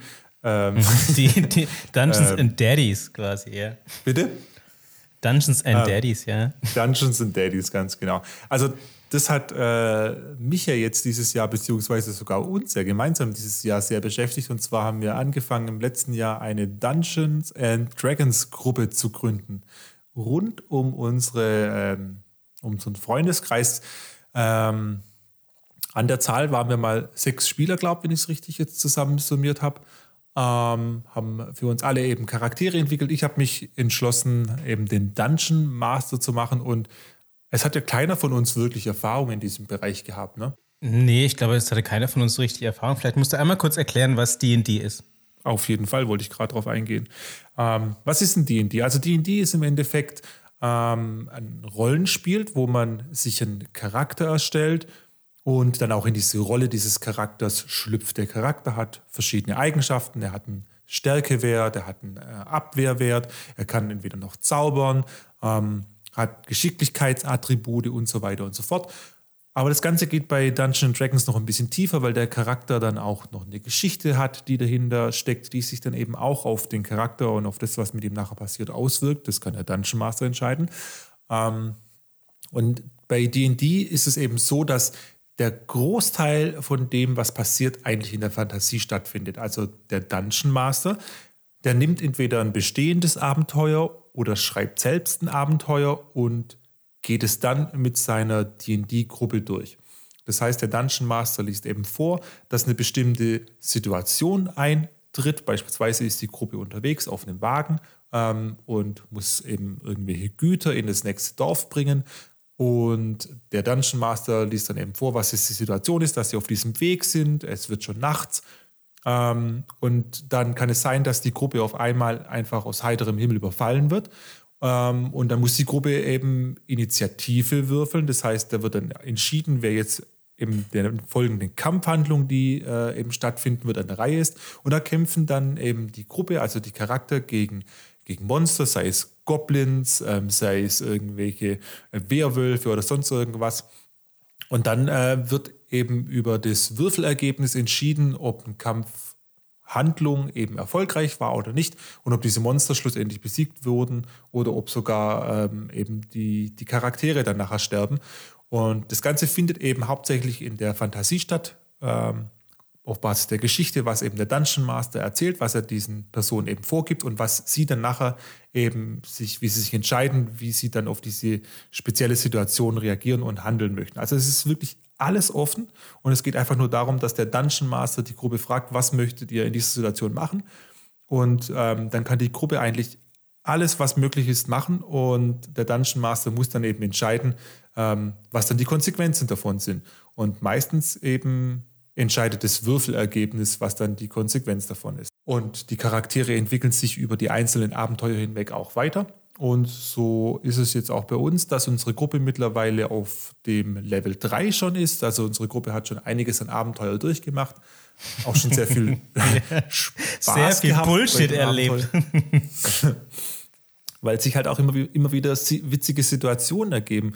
Unser Trey, der äh, eigentlich ein Tiefling ist und Mordai heißt, ist bei einem Abenteuer beispielsweise wohl der ganz lässig ähm, auf einen großen Haufen von Exkrementen von Goblins draufsteigen, um dort von oben eben diese Goblins angreifen zu können, hat aber dann eine Critical One gewürfelt, also eigentlich das schlechteste Ergebnis, was man würfeln kann, weil ich ihn würfeln lassen habe als Dungeon Master, ob er es schafft, problemlos auf diesen Kothaufen hinaufzusteigen. Und natürlich ist er dann äh, in dem flüssigen Kot eingesunken und ist dann in diesem ja, Kothaufen drin gesteckt und konnte in dem Moment dann auch nicht mehr kämpfen und musste sogar um sein Leben ringen. Es war so lustig. Ich, ich steckte da drin fest und musste auch noch keine Ahnung, ich musste die ganze Zeit auch noch dagegen würfeln, dass er wieder rauskommt. Es, es war so ein riesiger Fail. Und es ist einfach schön, weil wenn man auch als Dungeon Master eben diese Abenteuer nehmen kann und ich passe diese Abenteuer auch immer wieder an und mache neue Situationen mit dazu, bringe neue Charaktere rein, baue ein paar Witze ein, ähm, damit es eben auch spannend bleibt. Und ich glaube, ich mache es unserer Gruppe auch richtig schwer, weil eigentlich in jedem Kampf wird einer ohnmächtig oder mindestens drei werden ohnmächtig und sie schaffen den Kampfgrad immer so. Es, könnte wahrscheinlich, es könnte eventuell daran liegen, dass der Spieler ein Arschloch ist. Sehr gerne, auf jeden Fall. No, no offense. No also ich mag ja die Herausforderung, aber ich habe auch Sekiro ich, gespielt. Ich, Ich wollte gerade sagen, ja genau ich Ding, wollte gerade sagen, eure, eure, eure Messlatte für Frustration liegt einfach schon so hoch, ja. dass, dass, es gar nicht anders geht. Apropos Kothaufen und Kot, Raoul, was? Äh, Moment, ich war noch, ich war noch nicht fertig mit DSD. was für eine Überleitung! Noch, was, schöne Überleitung, die ich nicht annehme. Ich nehme sie nicht an. Ich nehme diese, diese, ich nehme diese Überleitung nicht an. ich muss sagen, ich fand D&D auch als, als Spiel einfach wahnsinnig interessant, weil es ist ja kein, es ist ja kein digitales Spiel, kein Spiel, wie man es so kennt. Es gibt kein, es gibt so gesehen kein Spielbrett, es gibt kein, es gibt keinen Bildschirm, auf dem man schauen muss, sondern dieses Spiel lebt eigentlich nur in der Fantasie und es ist genauso verrückt und interessant, wie es eben die Mitspieler eben auch machen und wie die Interaktion zwischen den verschiedenen Spielern ist. Ähm, wir haben natürlich Anfang des Jahres angefangen, ähm, gemeinsam in einem Raum zu sitzen, halt zu fünf, zu sechs am Tisch. Es war ein schöner, geselliger Abend. Ähm, und es hat immer extremst viel Spaß gemacht. Und natürlich mussten auch wir uns dann irgendwann umstellen und sagen, okay, hm, vielleicht können wir uns jetzt nicht mehr zu fünf oder zu sechs treffen. Das geht jetzt vielleicht nicht. Ähm, aber wir können das Ganze noch über Skype machen und ähm, der Michael als alter Projektmanager, Projektmanager hat, ähm, hat nicht lange gezögert und sofort eine PowerPoint aufgesetzt, die er dann im Skype geteilt hat, um mit uns Dungeons and Dragons weiterzuspielen. Und fand ich, fand ich richtig gut. Er hat, hat er sich nicht lumpen lassen. Es war vor allem einfacher, dann äh, die Monster konnte ich dann aus dem Internet beziehen und musste nicht mehr selbst gezeichnete Monster haben. Ey, aber ganz ehrlich, deine selbst gezeichneten Monster sahen so cool aus. Vielen Dank, aber die waren vor allem auch immer sehr muskulös. Ich weiß nicht, warum ich mir irgendwann mal angewöhnt habe, alles sehr muskulös zu zeichnen. Beefcake Monster! Ja, es hat jeder, es hat jeder seine eigene Präferenz. Ja, sonst, sonst sind sie ja keine ernstzunehmenden Gegner, wenn sie nicht besonders muskulös sind. Wahrscheinlich. Immer ein Zeichen von Stärke. Wir haben bei D&D natürlich auch sehr viel Scheiße erlebt. Und äh, Scheiße ist ja auch... Mein Gott, ist das die schlechteste Überleitung der Welt. Wie wär's mit apropos, ja apropos, apropos analoge Spiele? Stimmt, ja, genau. Apropos analoge Spiele. Ähm, eines, meiner, eines meiner Lieblingsspiele dieses Jahr ist eben auch kein Videospiel, sondern es ist ein, ich glaube, man könnte es als Brettspiel bezeichnen, aber es ist auf jeden Fall ein Offline-Game. Also es ist quasi, man hat wirklich so Karten und man hat auch sogar ein, ein so eine Art von Spielbrett. Das ist ein Gesellschaftsspiel. Nennen wir es ein Gesellschaftsspiel. Äh, und zwar heißt dieses Spiel Codenames. Ähm, keine Ahnung, also irgendwie wird ja auch in dieser, in der Spielanleitung wird ja auch suggeriert, dass es um Agenten und solche Sachen geht. Aber ganz ehrlich, das ist totaler Bullshit. Darum geht es halt gar nicht. Das ist völlig egal. es, ist, es ist eigentlich nur, ja, also eine gemeinsame Wortassoziation. Also man spielt es in Teams, man kann es, glaube ich, von, ich glaube, die Spieleranzahl ist ungefähr zwischen vier und zwölf oder sowas. Ähm, und aus meiner Sicht ist der Sweet Spot, an dem es am meisten Spaß macht, sind sechs bis acht Personen. Da macht es am meisten Spaß, wenn man zwei Teams hat, so zwischen jeweils drei und vier Personen, dann ist es am coolsten. Wir haben auch äh, ganz oft äh, Männer gegen Frauen gespielt, weil es sich, es hat sich irgendwie so ergeben. Ich weiß nicht warum. Geschlechterkampf. Auch, genau, der, der klassische Geschlechterkampf. Ähm, und zwar funktioniert dieses Spiel so. Es gibt quasi ein Spielbrett und auf diesem Spielbrett stehen ganz viele verschiedene Begriffe. Also da können wirklich so ganz banale Begriffe draufstehen, wie irgendwie Glas, Kartoffel, Schokolade, äh, Dinosaurier, Harz oder was weiß ich. Und ähm, dann gibt es sogenannte Missionskarten, glaube ich, heißen die. Und diese Missionskarten sagen dir, welche Griffe dir gehören. Und es gibt immer einen aus dem Team, der ähm, muss quasi sein, den Rest des Teams dazu bringen, die Begriffe zu erraten, die er meint. Also ihm gehören eben auf diesem Spielfeld vier oder fünf Begriffe zum Beispiel. Und er muss das Team dazu bringen, die zu erraten. Und es ist natürlich nicht so einfach, dass du sagen kannst, oh ja, mir gehören hier vier Begriffe und äh, die heißen alle so und so, sondern man muss sich etwas überlegen. Also man kann, man darf natürlich nicht ähm, das, die Worte nennen, die das sind, sondern man muss sich einen Überbegriff überlegen und muss dann eben noch eine Zahl dazu nennen. Also stellen wir uns zum Beispiel vor, ähm, ich habe die Begriffe, also mir gehören die Begriffe, keine Ahnung, Schokolade, Kartoffel, Weihnachten, und, weiß ich nicht, Weizenbier oder sowas oder, oder Bier. So, und dann muss ich mir einen Überbegriff überlegen. Der zu allen denen passt, oder wie? Entweder zu allen, genau, dann nenne ich einen Begriff, der zu allen irgendwie passt und sage danach noch die Zahl 4. Das heißt, ich weiß dann, ah, okay, zu dem Begriff gehören vier, also zu diesem Überbegriff gehören vier Begriffe auf diesem Spielfeld. Ne? Also keine Ahnung, würde ich, ich könnte jetzt zum Beispiel sagen, Weihnachten, weil es an Weihnachten Marzipankartoffeln gibt, an Weihnachten gibt es immer Bier. Also, das ist jetzt Aber natürlich meine eigene Begriff per se, deswegen darfst du ja gar nicht nennen, oder? Genau, dann dürfte ich es nicht sagen. Ne, nehmen wir es mal an, das wäre vielleicht kein Begriff gewesen. Aber ah, ich muss okay. auf jeden Fall einen Begriff sagen, wo ich denke, okay, da könnte mein Team ungefähr erraten, die Begriffe gehören dazu.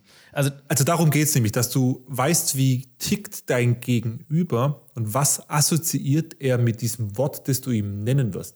Und je mehr du natürlich davon ausgehst, dass er das assoziieren kann, desto mehr Begriffe kannst du auch auf dem Brett natürlich nennen. Genau. Also man muss quasi seine Mitspieler einschätzen und überlegen, okay, wie denken die, dass ich denke. Wie denken die, dass ich denke, dass sie denken? Genau. Und bei uns lief es eben nämlich ganz oft so, dass wir, wir hatten irgendwie mehrere Teams, manchmal waren es, war es Pärchen gegen Pärchen und dann später haben wir gesagt, nein, das funktioniert so nicht. Wir, wir machen jetzt Männer gegen Frauen. Vielleicht denken wir ähnlicher. Das hat manchmal funktioniert, manchmal auch nicht. Kann es sein, dass ihr Kommunikationsprobleme in euren Pärchen habt? Ich, nee, ich sage ja, das hat danach nicht besser funktioniert als vorher. Das war tatsächlich vielleicht manchmal auch andersrum besser, aber auf jeden Fall ein super unterhaltsames Spiel. Ich kann es jedem nur empfehlen, dieses Spiel. Also zu zweit macht es eben jetzt nicht so viel Spaß, aber sobald man sich wieder treffen kann, würde ich empfehlen, dass man sich einmal Codenames anschaut, ob man da richtig Bock drauf hat. Dieses Spiel, ich, wenn ich es zusammenfassen müsste, würde ich sagen, very nice. Äh, Dre, vielleicht machst, machst du das mal einmal in besser. Ich glaube, was du gerade sagen wolltest, war very nice. das ist nämlich auch die perfekte Überleitung zu unserem Film des Jahres. Denn mein Film des Jahres, was ein bisschen komisch ist, denn in diesem Jahr sind nicht so viele Filme rausgekommen. Und deswegen habe ich jetzt mal einen Film gewählt, den ich vielleicht nicht mega, mega geil fand, aber der mich irgendwie geprägt hat und den ich tatsächlich auch gesehen habe. Und es war tatsächlich ähm, Bora 2, also die Fortsetzung von Borat. und deswegen auch very Wer hätte nice. das gedacht? Der ähm, hat dich geprägt. Ja, was heißt geprägt? Ich fand den halt, der hat mich schon irgendwie beschäftigt. So, das ist, ich meine, man weiß, was man erwartet, weil man weiß, was man bekommt, wenn man Borat anguckt. Aber Borat 2 wurde halt auch extrem mit einem richtig guten Timing äh, rausgeballert. So, der kam unmittelbar vor der US-Wahl raus und hat halt auch echt sehr, sehr viele dieser kritischen Themen irgendwie angekratzt, so wie Amerikaner mit, äh, mit dem Coronavirus umgehen, wie, äh, ja, wie fremdenfeindlich die sind. Und Rudy Giuliani, der, was ist denn der mittlerweile bei Trump? War der nicht sein Anwalt? Oder sein Berater? Auf jeden Fall ähm, hat sogar der eine ne kleine Rolle in diesem Film, die, wo er echt nicht gut wegkommt, wo man wirklich sich denkt, oha, wow, wow, was für eine Art von Mensch ist das bitte? Und ja, Borat ist heftig so. Es ist, es ist sehr grenzwertiger Humor, aber man kann trotzdem darüber lachen. Und man muss schon auch ein Riesenkompliment an Sacha Baron Cohen machen, der es immer wieder schafft, diese, ja, diesen Humor an so, an so krasse Grenzen zu bringen, wo man sich schon denkt, so, boah, das ist, das ist schon hart geschmacklos. Und trotzdem lacht man irgendwie darüber. Und das ist schon eine Kunst, das ist schon ein Talent, sowas. Mhm. Also ich kenne, glaube ich, noch seine ersten Filme. Ich, weiß gar nicht, wie die heißen, aber wo er halt so in diesen äh, bunten Tarnklamotten durch Ali England G. fährt. Ali, Ali G. Das sind so seine bekanntesten Rollen. Ali G, Borat und Bruno. Also Ali G war ja schon so eher so eine blöde Komödie, ne? so ein bisschen wie nackte Kanone, sage ich. Ja, ja genau. Ist, was aber Borat ist ja, ist es eine Dokumentation so. Jein, sozusagen. Was halt, Borat war ja früher auch eine ähm, also es, es, es, ging ja damit los, dass ähm, Sacha Baron Cohen seine eigene Show hatte. Das war eine britische Show namens Ali G Show. Und in, ah, der stimmt, Ali, ja. und in der Ali G Show hatte der aber mehrere Rollen, wo der so ähnlich wie Kaya Jana, der auch so verschiedene Rollen hat, so irgendwie was war da bei dem noch irgendwie Ranjit, der Inder ja. und irgendwie Murat, der Türsteher. Und bei Ali G ist es halt so ähnlich. Und da ist ähm, Borat eine Rolle eines äh, kasachischen Reporters, der Leute interviewt und aber so tatsächlich dokumentarfilmmäßig echte Leute. Der interviewt halt ganz normale Bürger und das ist teilweise so unfassbar lustig, weil der halt, der steigert sich halt komplett in diese Rolle hinein. Der macht halt wirklich einen auf, ja, ich, mein Name Borat Yakshamlash, willkommen bei meiner TV-Show. Aber hat der Film dann irgendwie eine, eine, eine, Handlung, also auch mit einer Dramaturgie, oder ist einfach nur eineinhalb Stunden lang äh, Nee, der hat tatsächlich auch eine Handlung. Da geht es nämlich ähm, darum, dass Borat mal wieder in die USA geht und man, die versuchen irgendwie diese Schande, in Anführungszeichen, die sie mit dem ersten Film für das Land Kasachstan angerichtet haben, wieder wettzumachen. Mhm. Ähm, und er versucht halt, ähm, hohe Tiere der US-Politik zu besänftigen, indem er ihnen seine Tochter verkaufen möchte. oh Gott.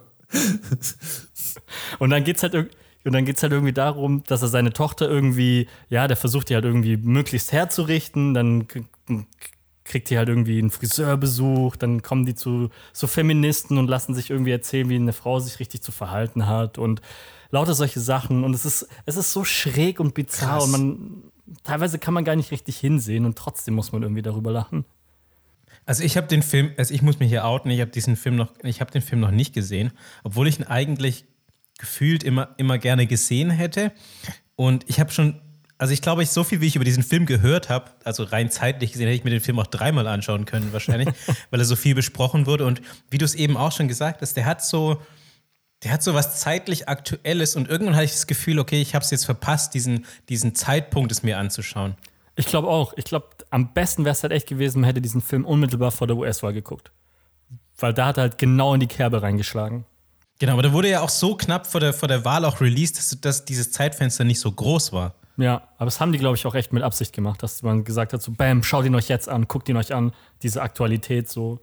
Aber der wurde ja auch nicht im Kino released, ne? Das war doch, war doch, war, wenn ich es richtig weiß, ein Amazon Prime Release? Genau, da war ein Amazon Prime ähm, Original so und kam auch nur dort raus. Krass. Und ich hatte auch immer so das Gefühl, oder was mir oft vermittelt wurde, und vielleicht kannst du das jetzt bestätigen oder dementieren, ist, dass dieser, dass dieser Film, obwohl es natürlich so, ein, so einen großen Blödelstempel eigentlich hat, schon auch gleichzeitig wahnsinnig intelligent ist. Ja, jein. Also die Gesellschaftskritik auf jeden Fall, aber der Humor ist teilweise schon sehr, sehr heftig. Also man, nicht jeder kann darüber lachen. Aber ich glaube, selbst wenn man den jetzt nicht gesehen hat, man könnte ihn jetzt wahrscheinlich trotzdem nochmal angucken, auch wenn man diese Relevanz der US-Wahl nicht mehr mit drin hat. Ja, denke ich mir auch. Man fühlt es ja immer noch nach. Eben, genau. Und gefühlt hat es ja auch immer noch diese ganzen Nachbeben. Irgendwie, irgendwie fühlt es sich immer noch so an, als hätte man die US-Wahl noch nicht überstanden. Ist es denn auch so, dass du, oder würdest du das auch sagen, dass wenn du jetzt nicht quasi sehr viel Ahnung von den amerikanischen Wahlen und so hast, dass es dann auch nur halb so witzig ist? Ah, ich weiß nicht. Ich glaube, es ist schon noch mal lustiger, wenn man noch ein bisschen mehr Insight in diese ganze Thematik hat. Definitiv. Very nice. Definitiv, very nice. Was vielleicht nicht ganz so nice wurde. Ja, also ich, ich glaube, meine Filmempfehlung ist jetzt auch, glaube ich, keine, vielleicht jetzt nicht so eine Feelgood-Empfehlung, sage ich jetzt mal am Ende des Tages, ähm, ist die Dokumentation, also die Netflix-Dokumentation, das Dilemma mit den sozialen Medien. Ähm, kann ich, glaube ich, jedem ans Herz legen, der selbst auch vielen sozialen Medien unterwegs ist. Also da kann ich mir tatsächlich natürlich als allererstes mal selber an die Nase fassen, weil ich ähm, sehr viel auf Social Media unterwegs bin. Also angefangen bei Facebook, über Instagram bin ich da eigentlich, ja, ich weiß nicht, ich ziehe mir, zieh mir da schon viel rein, muss ich ganz ehrlich sagen. Also diese Dokumentation dreht sich darum, wie funktionieren diese sozialen Medien, also was ist das Ziel dahinter und ja, und ich glaube, einer der wichtigsten Sätze, die eben auch in dieser Dokumentation fallen, ist ganz oft, dass wenn man für etwas nicht bezahlen muss, ähm, dann ist man meistens selber das Produkt. Also dann ist man meistens selber das, worum es eben eigentlich am Ende des Tages geht.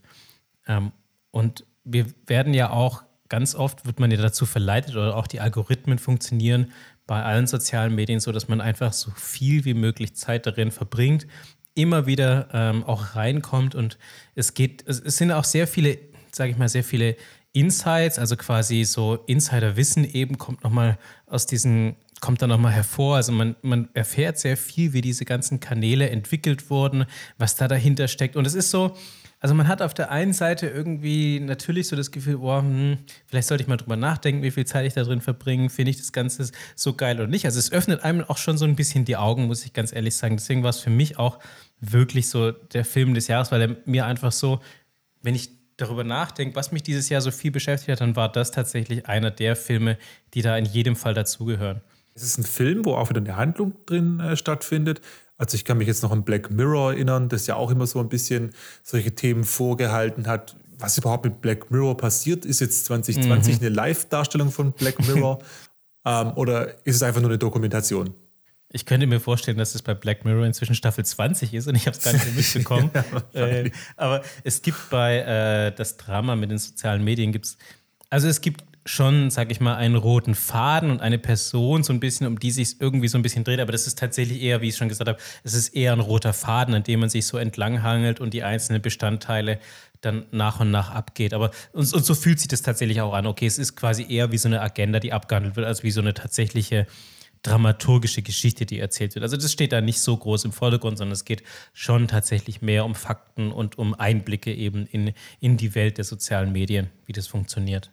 Also ich kann, ich kann tatsächlich diese Dokumentation extrem empfehlen, aber ich kann sie nicht empfehlen, wenn man sagt, oh, ich mache mir jetzt nochmal einen richtig schönen gemütlichen Abend hier mit, keine Ahnung, mit, äh, mit dem Partner meiner Wahl sozusagen, sondern so, ich muss dafür auch bereit sein, Gefühl. Also ich muss bereit sein, mir danach auch nochmal eine Stunde oder so Gedanken darüber zu machen, okay, was habe ich mir denn jetzt gerade angeschaut? Und das finde ich ist auch immer was, was ganz Besonderes, wenn man sich etwas anschaut, wo man danach nicht sofort wieder abschaltet und ganz woanders ist. Ja, weil vor allem, ich glaube, man muss sich da dann auch wirklich diese Zeit nehmen, auch ein bisschen selbstkritisch mit sich selber zu sein, weil nachdem mhm. man es gesehen hat, muss man, glaube ich, auch sein eigenes Verhalten mit sozialen Medien hinterfragen, oder?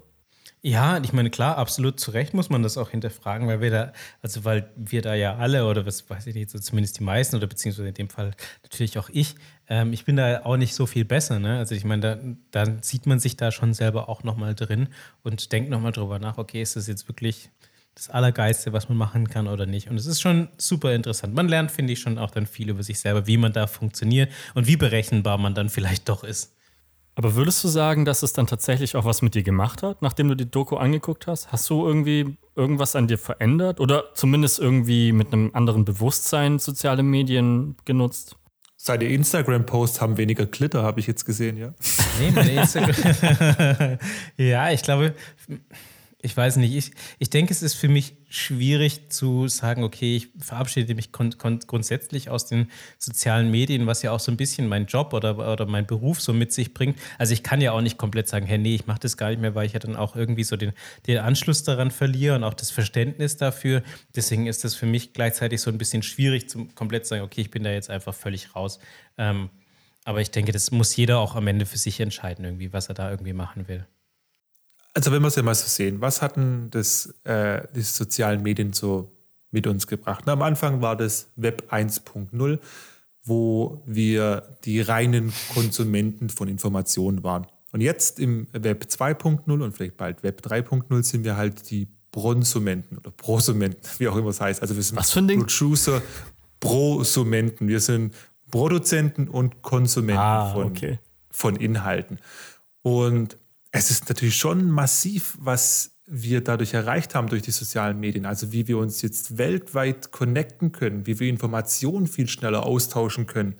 Aber darin liegt auch wiederum die, die Gefahr, dass man eben sehr viel Informationen erhält. Und das ist ja das, was eigentlich auch ein guter Reporter machen muss. Also er muss aus vielen Informationen eben herausfiltern, was ist wahr und was ist falsch.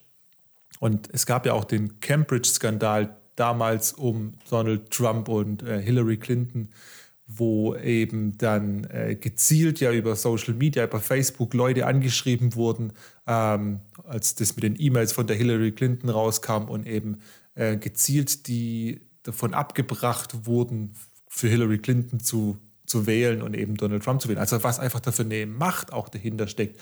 Und man muss einfach vernünftig mit den sozialen Medien umgehen. Ja, also ich glaube, das, ist super, also super vieles, was du jetzt auch angesprochen hast, ist ein großes Thema eben auch in, diesem, in dieser Dokumentation. Also das ist ja quasi, also dass die sozialen Medien ja extrem viel über uns wissen und ich glaube, jeder von uns, der soziale Medien zumindest ein bisschen benutzt, weiß ja auch, dass man immer weiter quasi in seine eigene Blase so, so hin, hineinwächst. Also das heißt, wenn man so eine gewisse Ausrichtung hat, sage ich jetzt mal, keine Ahnung, politisch oder was, oder rein, oder sei es nur interessenmäßig, dass man immer weiter da irgendwie reinkommt und immer mehr Menschen um sich hat, die genau dasselbe denken und dass man dann plötzlich so gefühlt, ah, okay, jetzt denkt plötzlich die ganze Welt so und vielleicht ist es gar nicht so. Aber das ist schon, glaube ich, auch so ein, ein Punkt, der für mich am Ende auch sehr gut rauskam, ist, dass man seine eigene Meinung und das, was man, was man denkt, dass man das auch, glaube ich, oft kritisch hinterfragen muss. Okay, ist es jetzt tatsächlich nur meine eigene Meinung? Denken alle so? Vielleicht sollte ich das nochmal überprüfen. Ist es komplett so richtig oder versucht mich dann jemand vielleicht auch zu manipulieren? Und vor allem muss ich die dann auch immer mit der ganzen Welt teilen. Weil manchmal ist es doch auch ganz okay, seine eigene Meinung für sich zu behalten. Ich lade mein Essen gerne auf Instagram hoch. ich finde das lecker und jeder soll das wissen. aber ich muss jetzt, das finde ich ist tatsächlich aber finde ich eine der, äh, eine der besten Sachen, die es eigentlich an den sozialen Medien gibt, ist so gesehen, finde ich die Demo Demokratisierung der Kunst, also jetzt im, im größtmöglich, also ich sage mal so, das ist die größtmögliche Dehnung des Begriffes Kunst oder des, sage ich mal, künstlerischen Schaffens, ist ja eben diese Demokratisierung davon, also dass jeder von uns eigentlich die Möglichkeit hat, also das ist ja jetzt nicht nur, das hat ja jetzt im Großen und Ganzen nicht nur was mit den sozialen Medien zu tun, sondern allgemein auch mit den äh, mit den Werkzeugen, die wir aktuell haben. Jeder kann jetzt, hat jetzt eigentlich die Möglichkeit, gute Fotos zu machen mit einem Smartphone. Jeder von uns hat die Möglichkeit, Bilder zu bearbeiten und die hochzustellen. Jeder von uns kann ein Video drin. Also wenn wir überlegen, okay, vor 15, 20 Jahren, da hättest du so viel Geld dafür gebraucht, dass das funktioniert oder auch so viele andere Skills noch mit. Das war alles unnötig kompliziert. Inzwischen kann es jeder. Es ist gleichzeitig gut und schlecht. Es ist halt auch die Frage, was die Leute damit machen, so. Ja, aber ich meine, grundsätzlich ist doch, das, was man möchte, oder das, das quasi das künstlerische Schaffen für jeden zugänglich ist, dass, dass die Hürde der, der, der, technischen Fähigkeiten eigentlich nicht da ist. Und da bewegt man sich ja eher hin. Ich meine, klar kommt natürlich mehr Scheiße bei rum am Ende des Tages, ist ja auch logisch. ja, aber du hast recht ist, ich finde, es ist immer schwierig zu beantworten. Aus meiner Sicht ist es tatsächlich eher gut, wenn da, wenn da mehr Leute sich beteiligen können und, und mehr Leute was machen können. Ich meine, ich muss ja auch nicht alles gut finden. Ich muss mir ja auch nicht die komplette Musik dieser Welt anhören. Aber ich fände es tatsächlich gut, wenn mehr Leute auch die Möglichkeit haben, was, da was zu machen.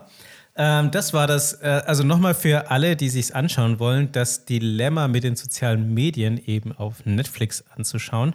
Ähm, das Dilemma mit dieser Folge ist, oder mit dieser Rubrik ist, auch die muss irgendwann vorbeigehen.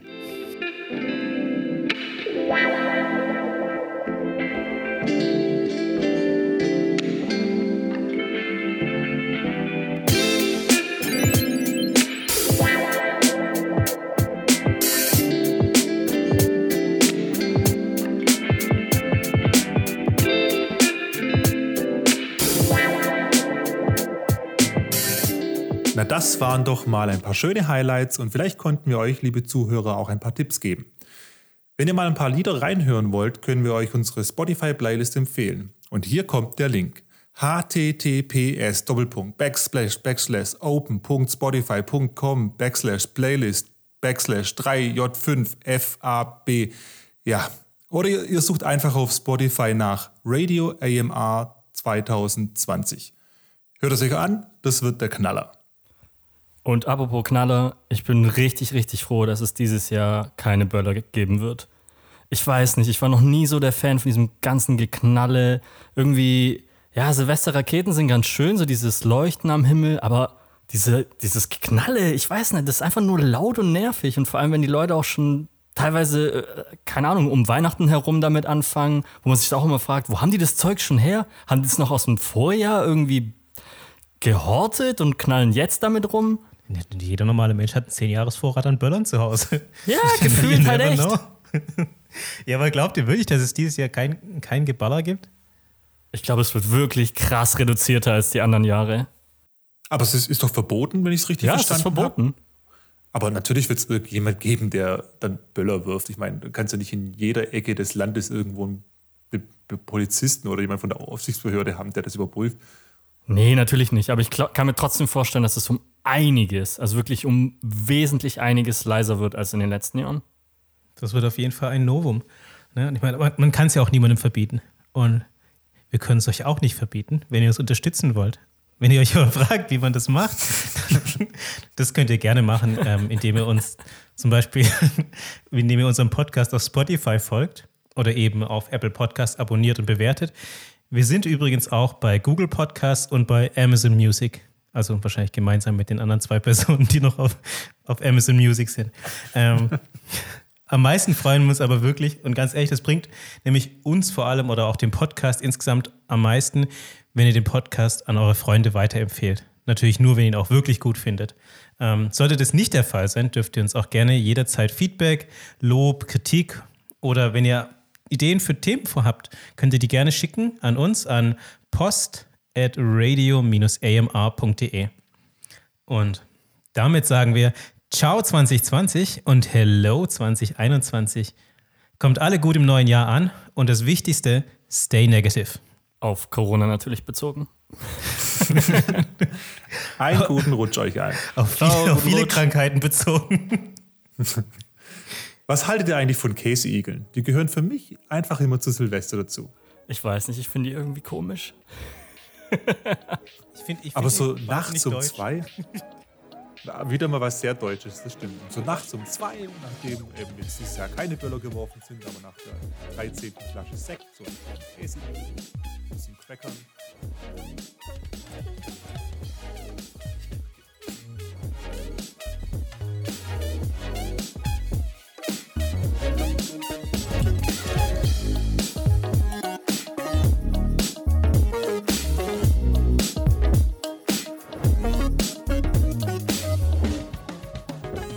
Das hatten wir noch nie. Bin ich auch mal auf die Performance gespannt. Ich, ich bin auch auf die Performance gespannt. Die wollten mir es nur ins. Ich finde das lecker und jeder soll das wissen. Radio AMR.